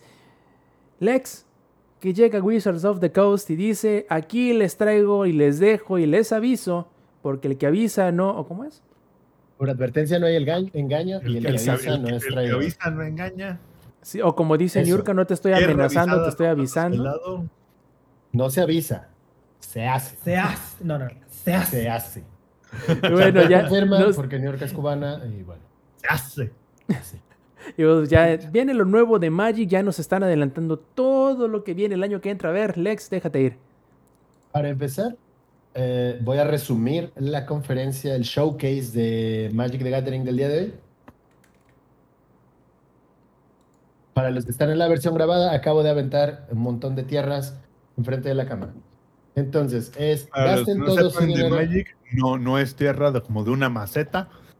Se refiere a la carta o esas es. Yo nunca supe qué es eso. Bienvenido a 30 segundos de Magic con Eddie. En este caso, las cartas de este de tierras se usan para invocar a los monstruos del color que le representan. Por ejemplo, estoy mostrando una carta blanca. Esta es para un monstruo que necesite mana de color blanco. Y también hay cabrones que necesitan de cinco tipos de mana diferente. Ahí eso se llama dolor de huevos. Continúa. Sí, hoy le enseñé a jugar Magic a Eddie y bueno, ya va a gastar todo su dinero como quiere Wizards of the Coast que hagamos para el siguiente año. Eh, anunciaron eh, todas las expansiones del siguiente año, son cuatro expansiones por año, uno por cada quarter del año, y anuncian el regreso de Kamigawa, que es una expansión basada en las historias japonesas, solamente que esta vez le van a poner un poquito de tweak, y se llama Kamigawa Neon Dynasty, y va a ser todo lo que sucede en ese plano dos mil años después. Por lo tanto, Kamigawa es cyberpunk. ¿Porque chinga tu madre Porque o...? chinga tu madre, güey. Magic es algo O que se supone que está basado. Mientras no vengan bugueadas las cartas, todo bien, güey. y- No, entre más bugueadas mejor, porque así se, se eleva el precio, ¿no? Si Sí, están- pues así se eleva el precio. Si, si tienen errores de impresión, Ya estoy pensando como... ya, ya está pensando como MTG Financer, güey. Mentalidad de tiburón, papá. Macizo. MTG Financer. Y está como muy raro y todo el mundo dijo, ¿qué verga? Los fans de Kamigawa se quedaron como de, ¿por qué hicieron eso, güey? Y luego pasamos de eso a ver qué sale con un nuevo plano que se va a llamar The Straits of New Capena, que se va a basar en un plano steampunk. Básicamente es un plano que fue con una ciudad que fue construida por ángeles, pero ahora los demonios la controlan y los demonios son mafiosos. ¿Acaso Entonces es eso es- de Eddie confirma. Ah, Bueno, no, porque están bien vestidos en este plano. Ah, no, entonces no, olvídalo. no. Y son mafiosos y está todo muy raro. Entonces, conforme vayan saliendo más parte de la historia, les iré contando. Pero de entrada, los primeros dos cuartos, la primera mitad del siguiente año es como de What the fuck, Go Home, Magic Short Drunk. Y las siguientes dos regresan a la base de Magic, a la, fanta- a la literatura de fantasía. Y bueno, vamos a, a tener un plano que ya conocemos que se llama Dominaria. Y probablemente sea el regreso de los pirexianos a Magic the Gathering. Y la última, vamos a viajar en el tiempo hacia el pasado de la historia de Magic, a la Guerra de los Hermanos, que dos de los personajes más fuertes de la historia de Magic se van a agarrar a magia vergazos y vamos a ir a esa parte de la historia que sucede hace aproximadamente 20 años reales de esa expansión que se llamó Ursa Saga. Entonces, A este A ver paso nomás pasa. falta que saquen que Silvanas es buena otra vez, ¿o cómo era? pero ya iremos al- al- a los universos más allá, güey. Sí, sí, sí, o sea, solo falta que Silvana sea buena, güey, y eso va a ser la expansión de Q3 del siguiente año, güey. No lo dudo, güey, ni tantito, porque No. va- vamos a la parte interesante. Ah, y antes de que dejemos de hablar de Magic, sin dejar de hablar de Magic, anunciaron, cada cierto tiempo hay sets de broma de Magic y acaban de anunciar el nuevo que se va a llamar Unfiction. Son cartas que básicamente no se pueden jugar en formatos construidos, solamente son para draft y esos eventos, pero son cartas que vienen con tierras básicas muy bonitas. Esta es una tierra básica para los que están en la versión este, de, de- en vivo y en la versión del de video de YouTube. Y las tierras usualmente de esas expansiones son full art y están muy bonitas y las venden caras. Entonces dijeron y confirmaron que esta vez Pregunta cultural, ¿qué tan caras? 10, 12 dólares ¿Cada un cartón? Por una tierra que esta vas a tu tienda local y le dices, oye, ¿me regalas una tierra básica? Y te dice, sí, toma 10. Anda, la osa. Y además van a reimprimir tierras muy importantes que se llaman Shocklands, que son para base de maná, con arte especial de ciencia ficción en el espacio. Entonces O sea, que probablemente va a pero- estar... pero, pero interrumpa. Literalmente estos güeyes imprimen dinero.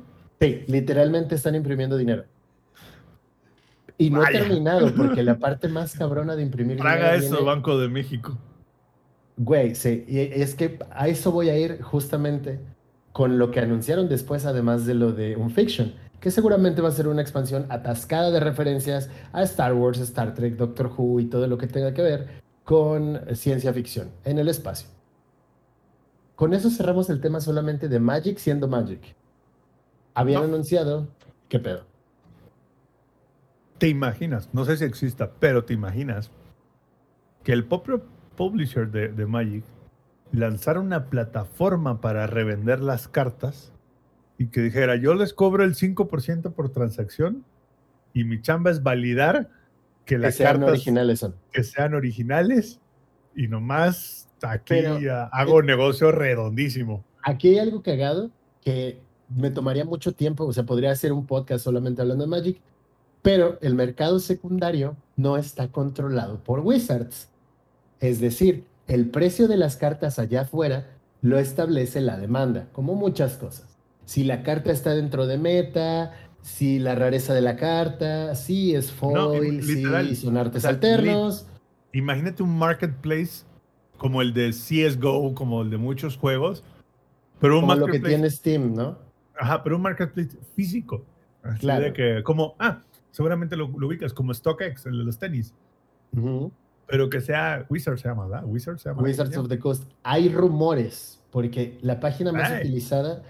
la página más utilizada, ojo, ojo.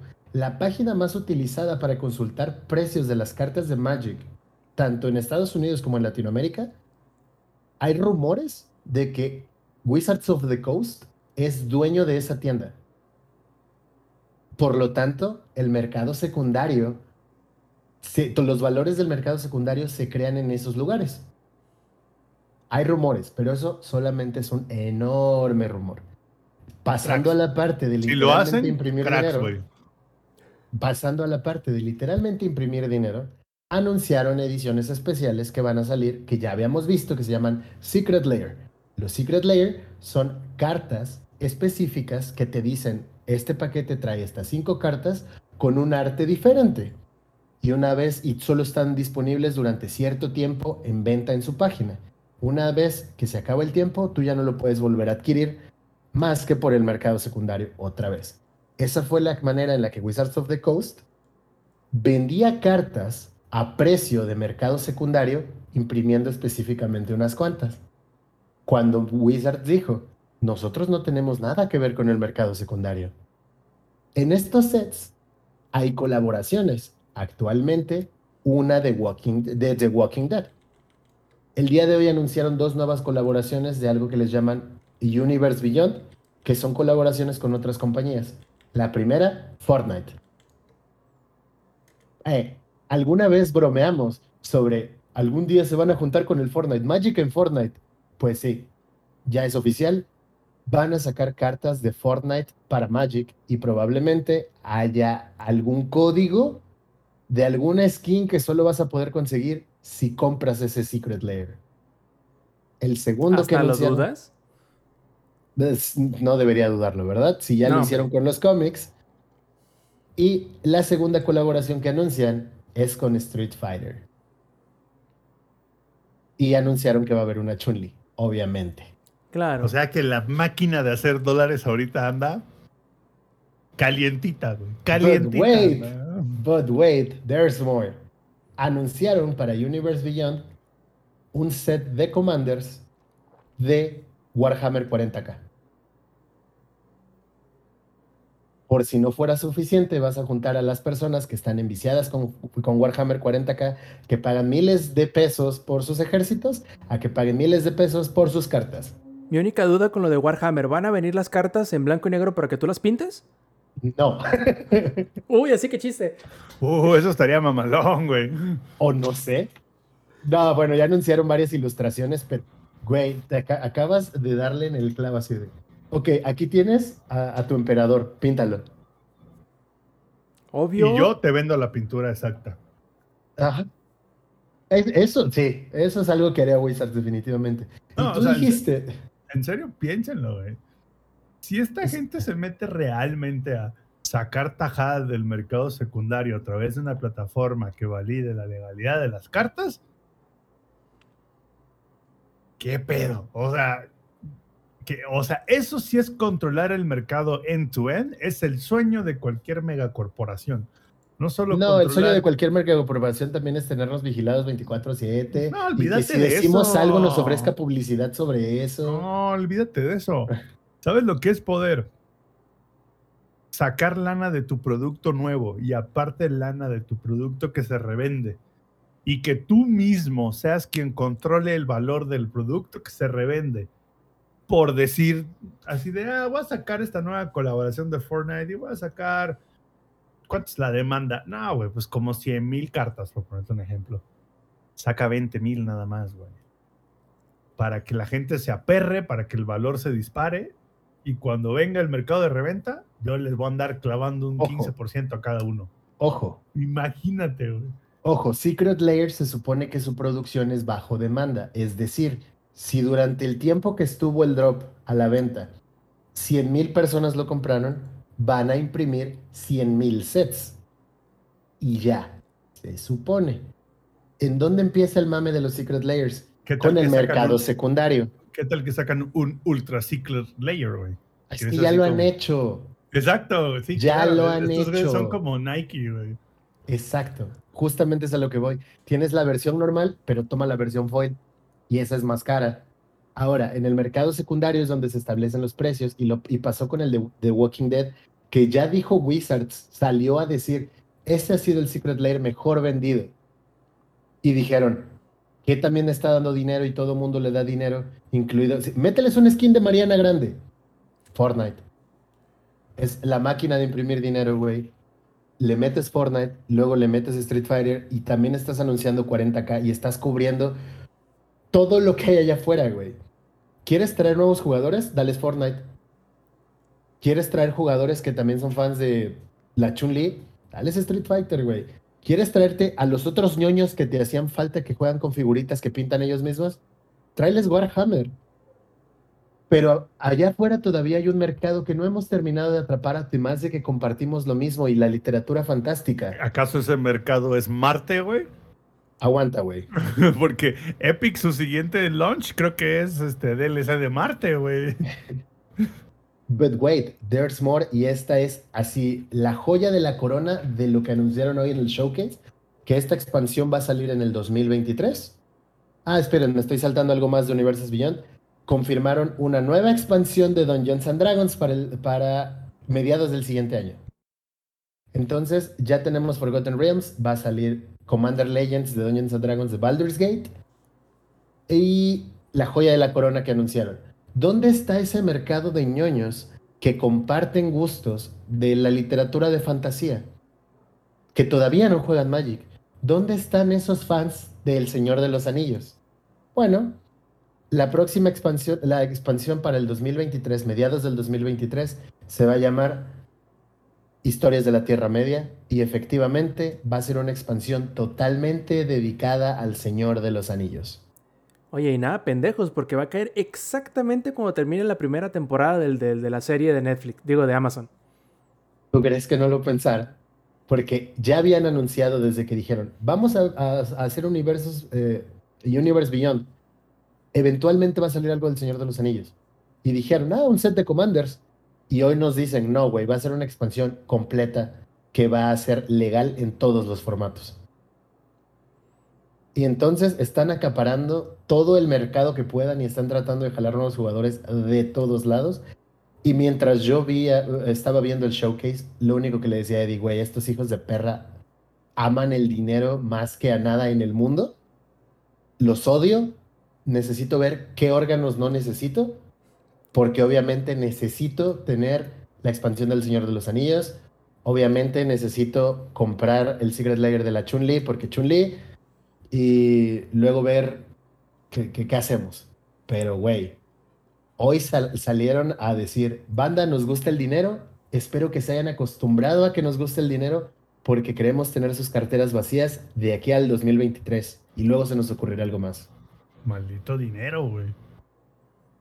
Maldito cartón. Mi única duda es cuándo van a empezar a agregar a Magic de otros juegos de cartas. Por ejemplo, cuándo van a entrar sets de mitos y leyendas. No creo que eso pase, eso, eso sí no creo que pase. Konami falta deja, eso, morir. Yu-Gi-Oh! Konami deja morir Yu-Gi-Oh! Yu-Gi-Oh! no sirve, pero sí sirve. Silent Hill, por favor, regrésanos a Silent Hill. Bueno, pues sí. Todo tiene algo bueno dentro, dentro de todo lo malo, ¿no crees?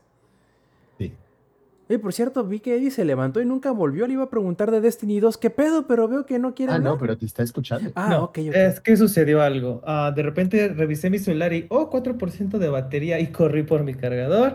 Después este, traté de buscar una extensión y no entró, entonces me quedé cargándolo un ratito y ahorita ya tengo 14 por, 12% y cayendo.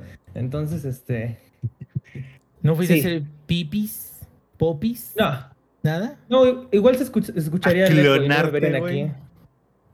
Pues a clonarte. Fue a hacer una descarga. Descargar todo. No, ah, de Destiny 2. Ah, ya llegó lo que todo. Bueno, lo que yo no esperaba que sucediese. Que anunci- Es que lo iba a decir de principio a final, pero ok.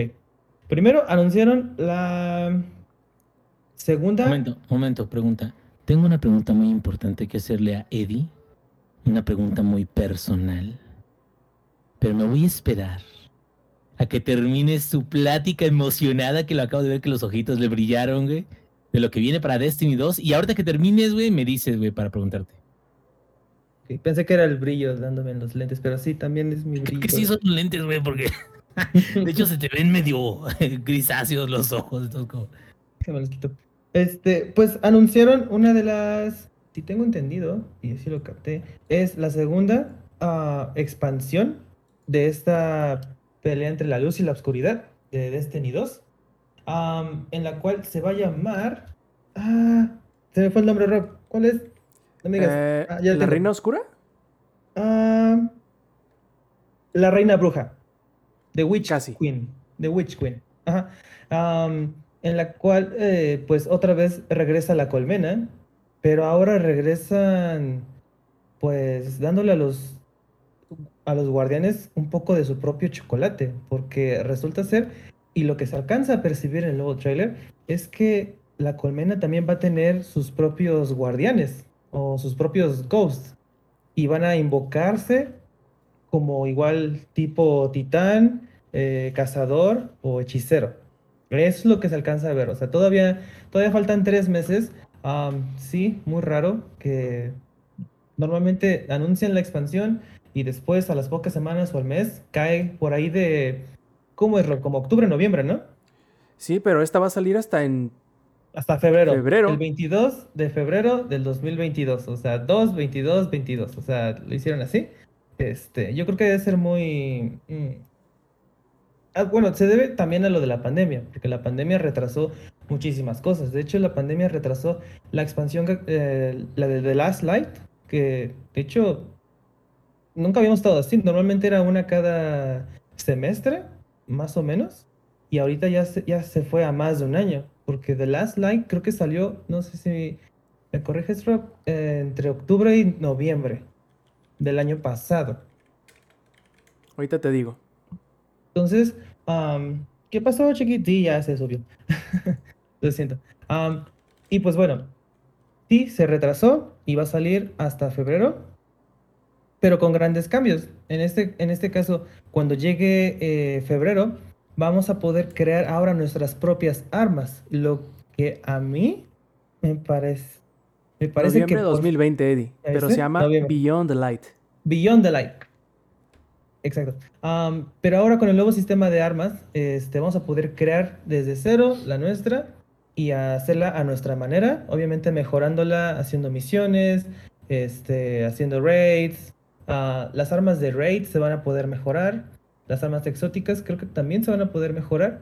Y otra cosa, las armas legacy, o sea, las que ya las que antes habían salido, también se van a poder mejorar y van a salir nuevas armas en futuro. O sea, no solo, yo pensé que nada más iba a ser a las que salían en la expansión, porque normalmente así, que las nuevas armas de expansión son las que obtienen todas las mejoras y las legacy, pues, se olvidan, lamentablemente. Entonces, eh, han escuchado y nos van a dar un buen, una buena mejora para todas las armas. Y algo más eh, el crossplay. El crossplay nada más era entre consolas, entre Xbox Series y Xbox One, este, entre Play y Play 5 y Play 4, y ahorita ya se juntó todo, ya todos van a poder jugar entre todos. ¿Tú qué piensas, Roba? ¿Ya vamos a jugar? Sí, Ya, no veo por qué no. Y sobre todo que cómo le va a beneficiar a Stadia, porque esos eran los más jodidos, solo podían jugar entre los usuarios de Stadia. Entonces ya ¿A todas quién? las versiones... ¿Eh, ¿Qué? ¿A quién? Eso mismo digo yo. Entonces, ahora sí van a poder jugar todos con todos y el, beneficio intrínseco de poder jugar en una plataforma que es desde la nube ya va a poder aprovecharse por completo. Entonces, si tú tienes Stadia y tienes Destiny ahí, que ya está, según yo, viene gratis con, con Stadia Pro, Este, ya vas a poder jugar con tu contenido, con tus amigos, sin importar en qué plataforma se encuentren. Y la verdad a mí me emociona mucho porque, aunque me emociona más el cross progression, el crossplay nunca está de más. Y es una cosa que va a beneficiar muchísimo a la, a la comunidad que queramos o no se fragmentó un poco en el brinco de la generación pasada a la actual, porque hubieron muchas personas que cambiaron de Xbox a PlayStation, de PlayStation a Xbox o a la PC y entonces todos se fueron para ningún lado y ahora todos sin importar hacia dónde hayan ido van a poder eh, hacer corajes juntos al querer hacer raids. Pero bueno, la verdad sí me emociona, está muy chido eso y probablemente ahora sí pueda meterle un poquito más de enjundia a Destiny 2. Y, una, y dos cosas más. Ah, la nueva temporada comenzó hoy. La nueva temporada comenzó hoy. Van a haber nuevas misiones, nuevas cosas que hacer. Creo que es el nuevo pase de batalla, obviamente. Y nuevos skins para armas este, exóticas. Ah, no, entonces son tres cosas, perdonen. La segunda es que la Galahorn, la odiosa arma exótica lanzacohetes de Destiny 1, va a hacer su regreso uh, triunfante. Eh, no sé si es en esta temporada o en la siguiente expansión, pero ya dijeron que sí va a regresar la Galahorn y que este, van a, a hacerle unos, unos ligeros tweaks a algunas armas legendarias. Ahí ya no les La pregunta es, esos tweaks que, le, por ejemplo, me imagino que va incluido la Galahorn, ¿es una versión nueva de la Galahorn o van a sobreescribirlo a los que ya tienen la Galahorn del juego pasado? Exacto, porque sí, ahí sí es para ver, ¿no? y la última cosa que sí, sí, sí, a tu respuesta, sí. O no, siguiente pregunta. Entonces, la que lo que sí ya este fue como que el principio del fin es que la última expansión que se va a llamar ah, The Last Shape, creo que sí se llama así. Este, ah. ah, no, no, se me perdió. No, sé. Tú dale, yo busco el nombre. The Final Shape, perdón, ahí está. Sí, The Final Shape se va, va a salir hasta el 2024. Bastante se va a tardar en llegar, pero ¿qué creen? Y eso ya sería el fin de la historia que empezó desde Destiny 1. Ya culminaría con esta. Este ya sería ahora sí que lo último, nada más obviamente de esta historia. O sea, dejaron en claro que va a haber más Destiny, pero la historia que han estado contándonos desde que salió el juego ya terminaría con esto. O sea, 10 años en desarrollo, o 10 años construyendo todo esto, este, toda esta historia, todos los personajes, pues ya llegaría a su fin el, el 2024. Sí, y es que tienen mucho de dónde, mucha tela de dónde cortar con la historia de Destiny. Tiene tanto lore que digamos que la fracción de la historia que han estado contando es una cosita así chiquitita en consideración de todo lo que eh, incluye. Podrían incluso poner, hacer un juego en la caída de la, de la ciudad o, la, o después de la, del descubrimiento del viajero la época dorada. Bueno, hay muchas partes de la historia de la mitología de Destiny que se puede aprovechar para hacer juegos en adelante. Entonces, me agrada la idea de que no se cierren a la posibilidad de contar más historias dentro del universo, pero que también le den un tengan a la vista, al menos al alcance, el final de la historia que empezaron a contar con el primer Destiny, porque todo es parte de lo mismo, aunque sean subhistorias diferentes, pero como que todo van encaminados hacia una sola cosa.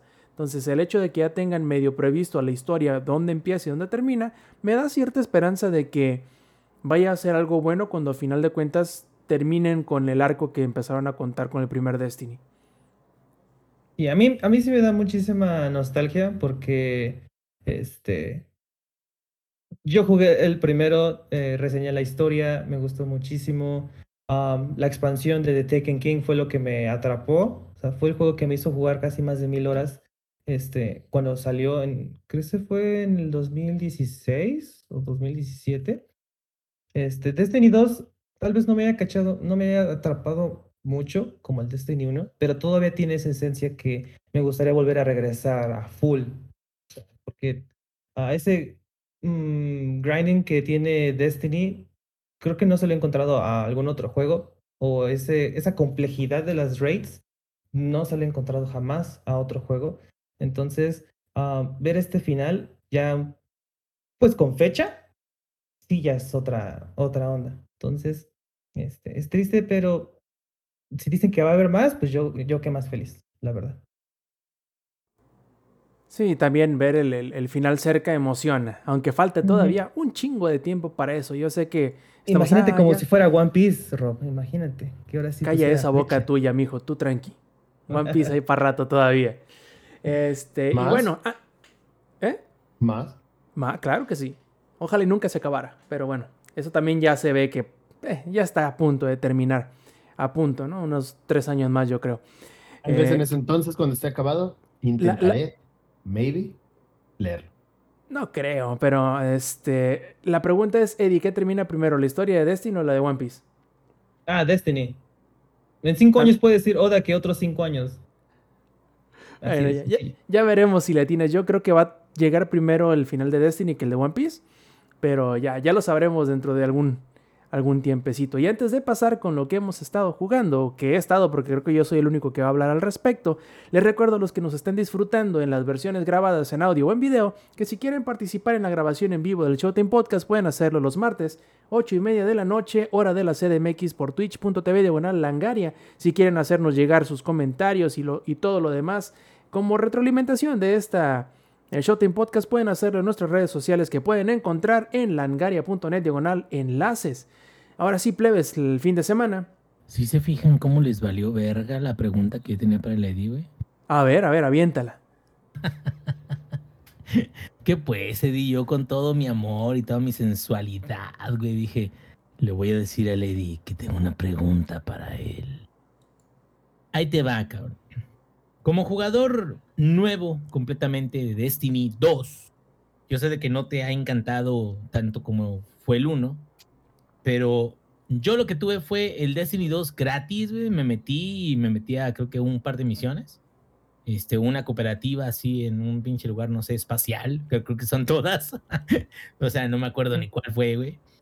Pero este, está divertido y como que siempre he tenido la intención como de decir, ay, voy a, voy a darle un, un intento a ver qué, qué onda. Y siempre he visto que está Renegados, y he visto otro DLC y aparte el de Beyond the Light. Entonces, para alguien que empieza, güey, para alguien que de plano no sabe nada y que apenas va entrando a Destiny 2, ¿cuáles crees que serían los mejores pasos para poder disfrutar de Destiny 2 antes de The Witch Queen, güey? Primero que tengas un squad, mínimo de otras dos personas. No, ya, bye. Sí, Gracias. es que Gracias. No, ya, que-. Oye, ¿qué tipo de requerimiento es ese, güey? ¿Qué te pasa? Me ofendes, güey. Suéltame, me estás lastimando, Eddie. Porque puede ser muy abrumador, o sea, es, es como si yo tratara de meterme a Magic de, de, chingadazo yo solito. Pues pues, las van a llegar todas las pinches cartas llegándome así, golpeándome, cartas, dije cartas, este, golpeándome, pues la verdad estaría muy, muy, muy grotesco. Así como las cartas que aventó Lex, pues imagínense, ¿no? Cartas. Este, y en Destiny siento que es lo mismo, o sea, a esto yo intenté jugar Destiny otra vez por mí solito, pero lo que sucedió con Destiny es que quitaron la historia principal del Destiny 2 y, pusieron eh, nada más misiones, asaltos y así, y ya quitaron las cosas porque lo mandaron a la bóveda. Entonces no está Destiny 2 tal cual. Ah, como que sí me acuerdo que ciertas cosas las mandaban a la bóveda porque la gente, según ya no las jugaba, y que muchos se quejaban de que eso ya no iban a poder jugarlo, ¿no? Ajá, y, Y nunca por- dijeron cuándo va a salir de la bóveda. O nada al respecto de la bóveda. Dijeron que no se iba a perder, o sea, Claro, dijeron que no se iba a eliminar, simplemente era que iba a regresar después, Sí, sí, pero que es como quién de, sabe cuándo. No lo vamos a borrar, pero no lo vas a poder accesar. Exacto. Obviamente las misiones, Sorpresa, oculto, güey. ah, obviamente las misiones, Zampi, Zampi, sí. acceder. La verdad que se siente culero. Me vale verga. No, güey. Samper, estás mal, güey. Estás mal. verga. Estás mal, güey. Acceder. Estás mal. Acceder, accesar. Me vale verga. Estás mal, güey. Esa Pues mal, mi güey. respuesta la semana pasada, Zampi. Sí, güey. Me vale verga. Así, así se enfrenta, güey, una discusión que no quieres tener, güey. Samper, estás mal, Sí. güey. Me vale verga. Así, Bueno, no, fallé, terminando de responder. fallé y Les iba a decir, la- el equivalente al- a la respuesta de Zampi un poquito menos violento y culichi sería, ¿y qué? ¿Te picas? y el Rob ya lleva dos semanas, güey. Ya nomás Y dile, y pueden ser Sinaloa, se tres. siente salsas, güey, pero... Y ¿Qué es donde respondes, y es donde respondes, no me siento, soy. Sí, güey. No se dice, serás. Bailas. Sí, pero otro día.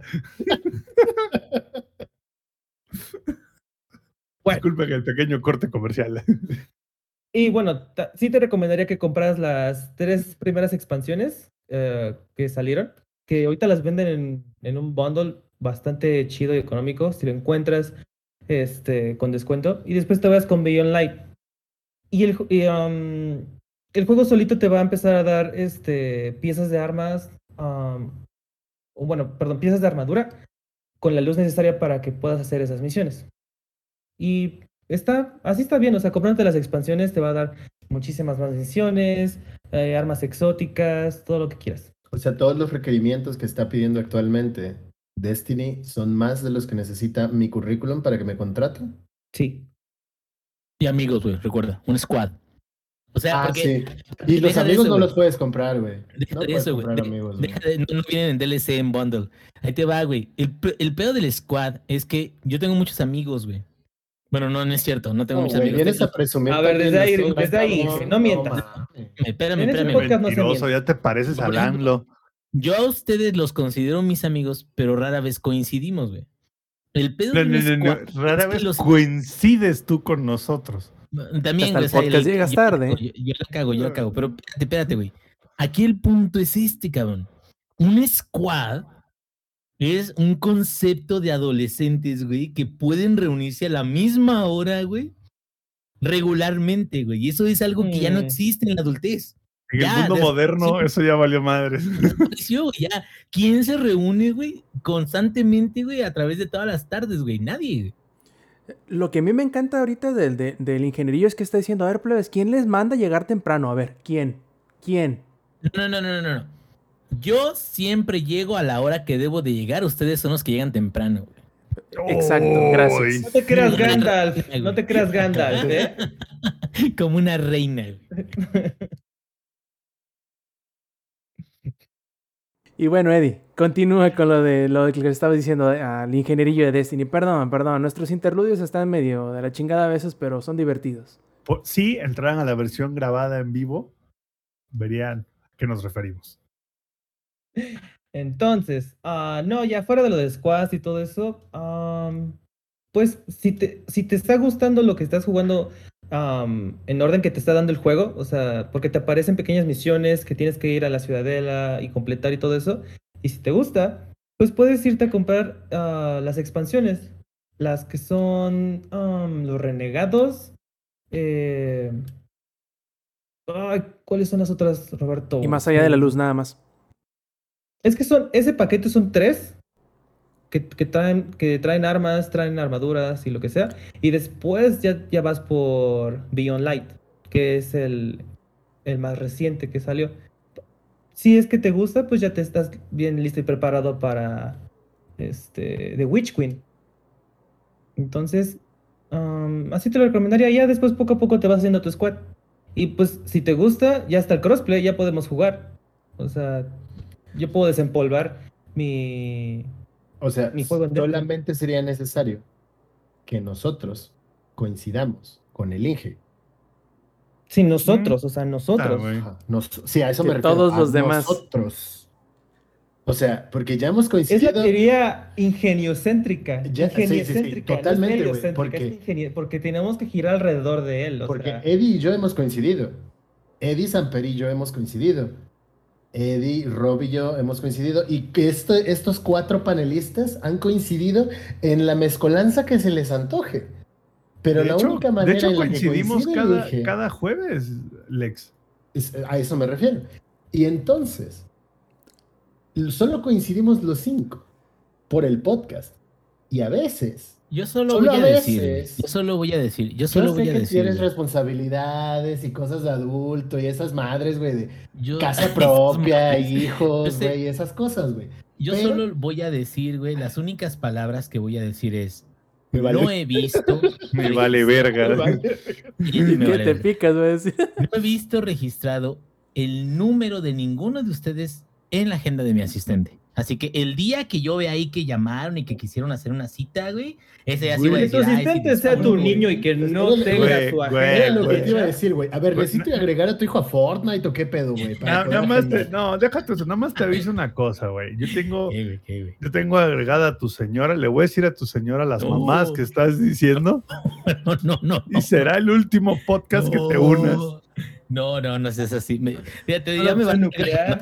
Ese podcast, güey. No, no, no. Ya, Te, ya. te van a Oye, cancelar. no, no, no. ya. ¿Sabes qué debería pasar? Rob debería tener el número y nosotros los demás deberíamos tener unos botones para que todos se apretaran al mismo tiempo y hasta ese entonces se pudiera mandar el, mandar el mensaje nuclear. Como Como la bomba una nuclear, ¿no? nuclear, Sí, sí, sí, exacto. Cada Sí, quien con su llavecita. Sí.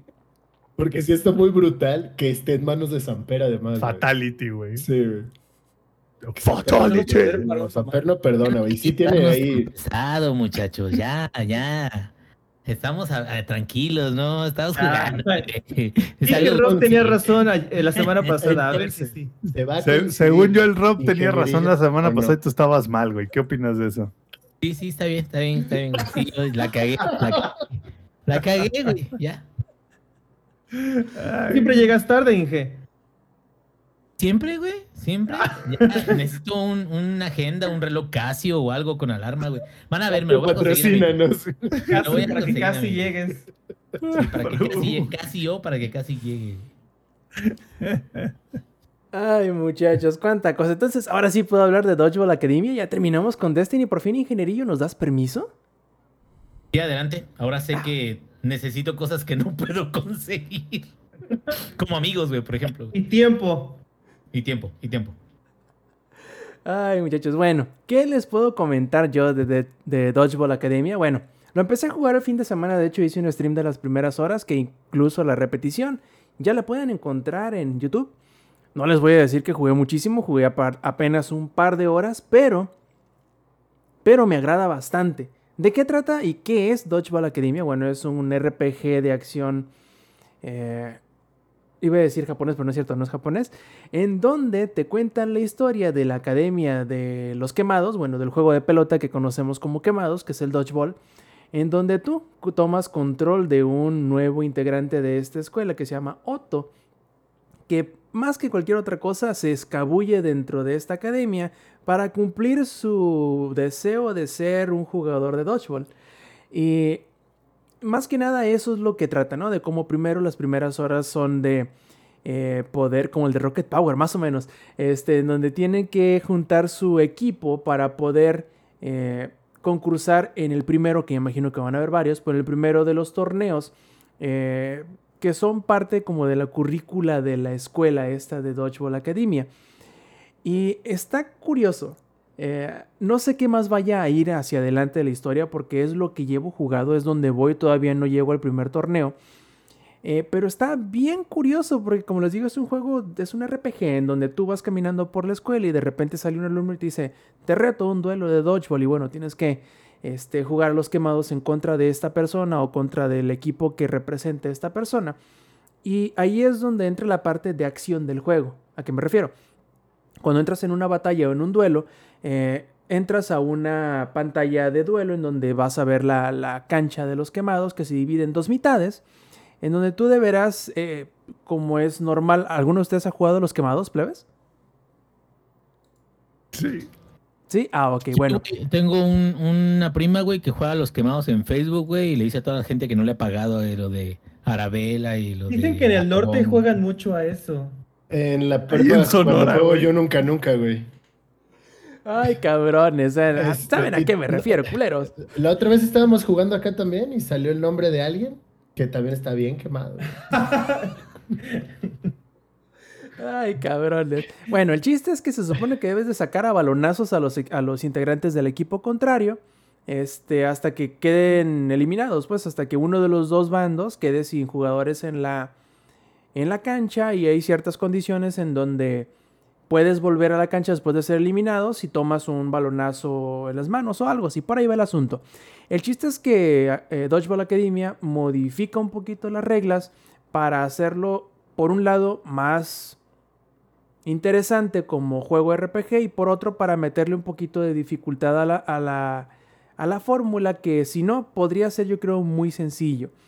Eh, tú puedes eh, atrapar, bueno, depende, hay personajes que pueden atrapar la pelota antes de que les golpeen, otros que pueden devolverlo y cada personaje tiene sus habilidades especiales y sus golpes o disparos cargados. La verdad es que está muy interesante. El único problema o dificultad que yo le veo al juego es que a diferencia del dodgeball o normal, eh, cuando vamos a suponer que tú te enfrentas a un equipo de tres integrantes y tú a medida que los vas sacando, cabe mencionar que no los sacas al primer pelotazo, sino que a medida que le vas pegando pelotazos les va bajando la vitalidad que tienen y una vez que eliminas a uno, estos se ponen en la parte este, trasera de tu lado de la cancha, de manera tal que cuando tú no puedes ya sea rebotar un ataque o cacharlo, las pelotas que pasan y pegan en el fondo, ellos lo pueden atrapar y atacarte desde la espalda. Eso hace que tengas que a la vez este, defenderte de los que te van a disparar por enfrente, los que te van a disparar por la espalda y utilizar estas mecánicas de atrapar el balón o devolverlo, porque si simplemente te la pasas esquivando, pues lo que va a suceder es que los enemigos que tienes alrededor tuyo van a estarte atacando por ambos lados y eso lo hace más difícil. Entonces, te obliga a ser bueno en ambas cosas, en hacer el counter, ya sea que atrapa el balón o que lo devuelve, pero lo hace yo creo que a ratos un poquito más difícil de lo que quizá yo lo consideraría divertido. Pero bueno, son las primeras horas, quizá más adelante hay nuevas mecánicas que ayudan a, a, quitar este ritmo de tener que a fuerzas atrapar los balones sin darte la oportunidad de esquivarlos, porque pues en los enfrentamientos multitudinarios vas a llegar a un momento en donde va a ser muy difícil. Entonces debes de también a veces buscar tu estrategia de, ok, voy a utilizar eh, disparos cargados para bajarles a varios enemigos la vitalidad al mismo tiempo y hacerlo más fácil de sacarlos a todos de un mismo eh, golpe o de una misma seguidilla de ataques. Porque si te concentras en uno solo y luego en, otro solo, vas a llegar al momento en donde si te enfrentas a tres, vas a dejar uno con la vida casi llena y vas a tener a dos enemigos a la espalda que van a estarte golpeando por un lado y luego el enemigo con la vitalidad completa del otro.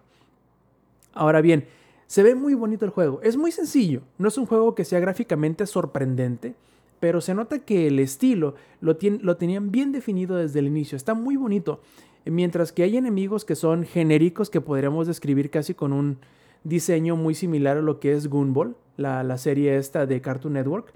Eh, por otro lado, todos los personajes que tienen nombre y poderes especiales, así muy en específico, los que son de tu salón, por ejemplo, eh, tienen un diseño bastante llamativo, están muy bien hechos y son inconfundibles entre ellos mismos. Tienen su personalidad, sus tipos de ataques, sus tipos de, de ataques especiales y eso le da mucha, mucha, este, mucha personalidad al juego. Y si tomas en cuenta que cada uno de los personajes tiene su personalidad también muy bien definida, pues es muy disfrutable porque te puedes por un lado encariñar con unos o enemistar con otros y eso va a hacer que la a medida que avance la historia, pues bueno, eh, agarres a tus favoritos y así. Yo me imagino que a medida que va avanzando la historia, te van a permitir cambiar de equipos, vas a poder reclutar a diferentes jugadores y de esta manera armar a tu equipo este, preferido para poderte enfrentar a los torneos que vas a tener que obviamente jugar más adelante. Cosa que les estaré comentando, porque como les digo, apenas jugué un par de horas, pero me pareció muy bien hecho y si toman en cuenta que el juego es gratis en Game Pass, y aparte, no es un juego muy caro, creo que son 20 o 25 dólares en su presentación normal. Yo creo que bien vale la pena porque, como les digo, la música está muy bien hecha, el diálogo está muy divertido, los personajes están muy bien diseñados y el gameplay está bastante bien trabajado. Eh, vale la pena jugarlo. Vale la pena jugarlo, me está divirtiendo mucho. Creo que seguiré haciendo streams a lo largo de la semana cuando me lo permita el tiempo y que no esté ocupado el, el, el stream con el Lex. Pero yo creo que sí lo seguiré jugando, lo trataré de terminar y me está gustando bastante. Creo que sí vale la pena. ¿Nada más está para Xbox? no, está para, para Switch, para los PlayStations, para los Xbox y para la PC. ¿Tiene crossplay? No porque no tiene multiplayer, según yo, sí tiene un modo como boss rush, entre comillas, en donde puedes, a medida que vas encontrándote con personajes, puedes como que revivir los encuentros o los duelos que tienes con ellos, pero hasta ahora, según yo, no tiene multiplayer. Lo que no sé si tiene es cooperativo, que estaría bien divertido tú con otra persona, con dos o tres amigos, o bueno, mejor dicho, a completando el equipo de dos o de tres, pueda cada uno manejar eh, un personaje diferente. Eso yo creo que restaría un poquito la dificultad que como te digo, de repente se me hace un poquito exagerada, pero nada que no puedas manejar con un poquito de práctica, yo creo. Como el deporte real, ¿eh? De, las, de los quemados. Eh, pero está, está bien, ¿eh? Yo creo que, no sé, Lex, bájatelo y este, el juego, quiero decir también. y podemos ah, ver si ese... Si ese, este si existe este cooperativo y si no, yo creo que sería una muy buena función para agregar a futuro a este jueguillo. Pero a ver, Rob, eh, ¿crees que mm. podamos coincidir? Porque es muy difícil esto de coincidir, ¿no? Ya. Sí, no mames, de a tres, híjole, güey. No, o sea, entre ustedes igual y sí, güey, pero o sea, ¿están hablando de mí? Pero, o sea, si quieren, pues, mira, voy a mover unas eh, citas que tengo, güey. A las ocho tengo que rascarme los huevos, a las nueve tengo que cuidar a los niños, güey. Entonces, a las, 10, No, no, se me hace que no puedo, güey. No, pues organícense. Ay, este ingenierillo. Pues bueno, muchachos, entonces yo creo que con esto terminaremos esta edición del Showtime Podcast. Pero como siempre, y antes de terminar, vamos a pasar a los saludos. Y pues bueno, a ver, el dúo dinámico del Lex y del, del Eddie, ¿cuáles son sus saludos esta noche? Eh, saludos de la historia, los sobrevivientes, los químicos. Los extraterrestres. Lo vaquero. El capitán Yandel. Y Wisin, güey, obviamente. Este, saludos para el, el, el, Eddie tiene cara de no tengo ni idea de lo que están hablando. Vive en Ecatepec, güey. Claramente sabe quiénes son. Se hace la europea, bebé, se hace la europea. Dice que. Se hace la que, no me conoce. A los que, están en la versión grabada y no en vivo, el Eddie está negando saber quién es Wisin y Yandel. El dúo dinámico. De hecho, me regalaron una edición especial hace muchos años. Uf, el dúo de la historia, papá. Claramente. Venía con Mona. Venía con Mona de Guayaba. Y un Tony. Tony, patrocínanos. No, mejor no. Ah, está bien, no hay pedo. Ah, estamos, estamos ah, está bien. Pero Grupo Modelo sí puedes patrocinarnos. Eh, saludos para toda la banda que estuvo aquí en el chat de Desmadrito. Saludos para Stronghype. Saludos para Lick Dalore, para Necrodeck, para Da 92, para Fake Tavo. Gracias por el raid, carnal para Fake ahí, para Airblader, para Jefes Tomar y para toda la banda que nos va a escuchar en la versión grabada también. Becerros a todos. Eddie. Por dos a lo que dijo este Alejandrito. Este, para mis amiguitos que están allá en la Ciudad de México, Pablito y Farfán, que luego nos están escuchando. Y igual para los que están en el chat, qué chido que estén ahí, nos comentan, ahí les contestamos y así, qué bonito, qué bonito. Y pues bueno, ya ahí estaré regresando el día de mañana a la, al defectuoso, al Cyber Catepec. Cyber Ecatepunk 2077. 2077. Zampi, ¿cuáles son tus saludos? No, claramente saludos a los que nos estuvieron acompañando aquí, a los que nos van a escuchar en la versión grabada. Este, una decepción que Lady esté negando sus raíces pero voy a aprovechar y mandarle saludos. Yo sé que Lex dijo que Tony, que el Tony Aya no nos patrocina, pero bueno, un saludo para toda esa gente que toma Tonayán y que dice qué rica está la Tecate Rurru. Seguramente nunca nos van a escuchar ni ver, porque probablemente ya estén ciegos y sordos, pero saludos para ellos también. Y no sé si, si podamos coincidir con el ingenierillo para sus saludos. No sé, como no, lo, como no lo agendamos con su asistente. Las estrellas. Las estrellas no lo dicen. Están de suerte, muchachos. Están Agradecido con el de arriba, güey. Deben de estar agradecidos. Cuenten sus bendiciones, amigos, porque ah, no siempre pasa, no siempre sucede. Y pues ahora sí que muchas gracias a todos por habernos escuchado en este luna, podcast de la luna llena. Este sí, no, estamos preparando un especial, un especial muy hermoso del ingenierillo, güey eh, la belleza andante, güey, van a platicar todo su testimonio de cómo fue que les encantó conocerme, güey, y todo eso. Van a ver, no, no, hombre, va a estar, pero bueno, a lo mejor no, no alcanzo a llegar yo a ese podcast, pero ahí les encargo, ¿no? El tema. Pero bueno, pues muchas gracias a todos por haber escuchado. Y no, ya, ya, ya, en serio, ya, ya voy a tratar de llegar ya más temprano, amiguitos. Ya. ya ni que llevan hasta empezado, güey, ya. Te queremos, ingenierillo. Ay, Dios. Bueno, muchachos, este. Si no nos queda más, esto fue el Showtime Podcast 248. Y recuerden que si quieren participar en la grabación en vivo, martes 8 y media de la noche, hora de la CDMX por twitch.tv diagonal langaria. Y si nos quieren seguir en las redes sociales en langaria.net diagonal enlaces, las encontrarán todas ahí en un solo lugar. De parte del ingenierillo, de parte del Lexi, del Zampi, de parte del Eddie. Yo fui Roberto Sainz y esto fue el Showtime Podcast. Nos vemos la semana que entra. Stay metal. Langaria.net presentó.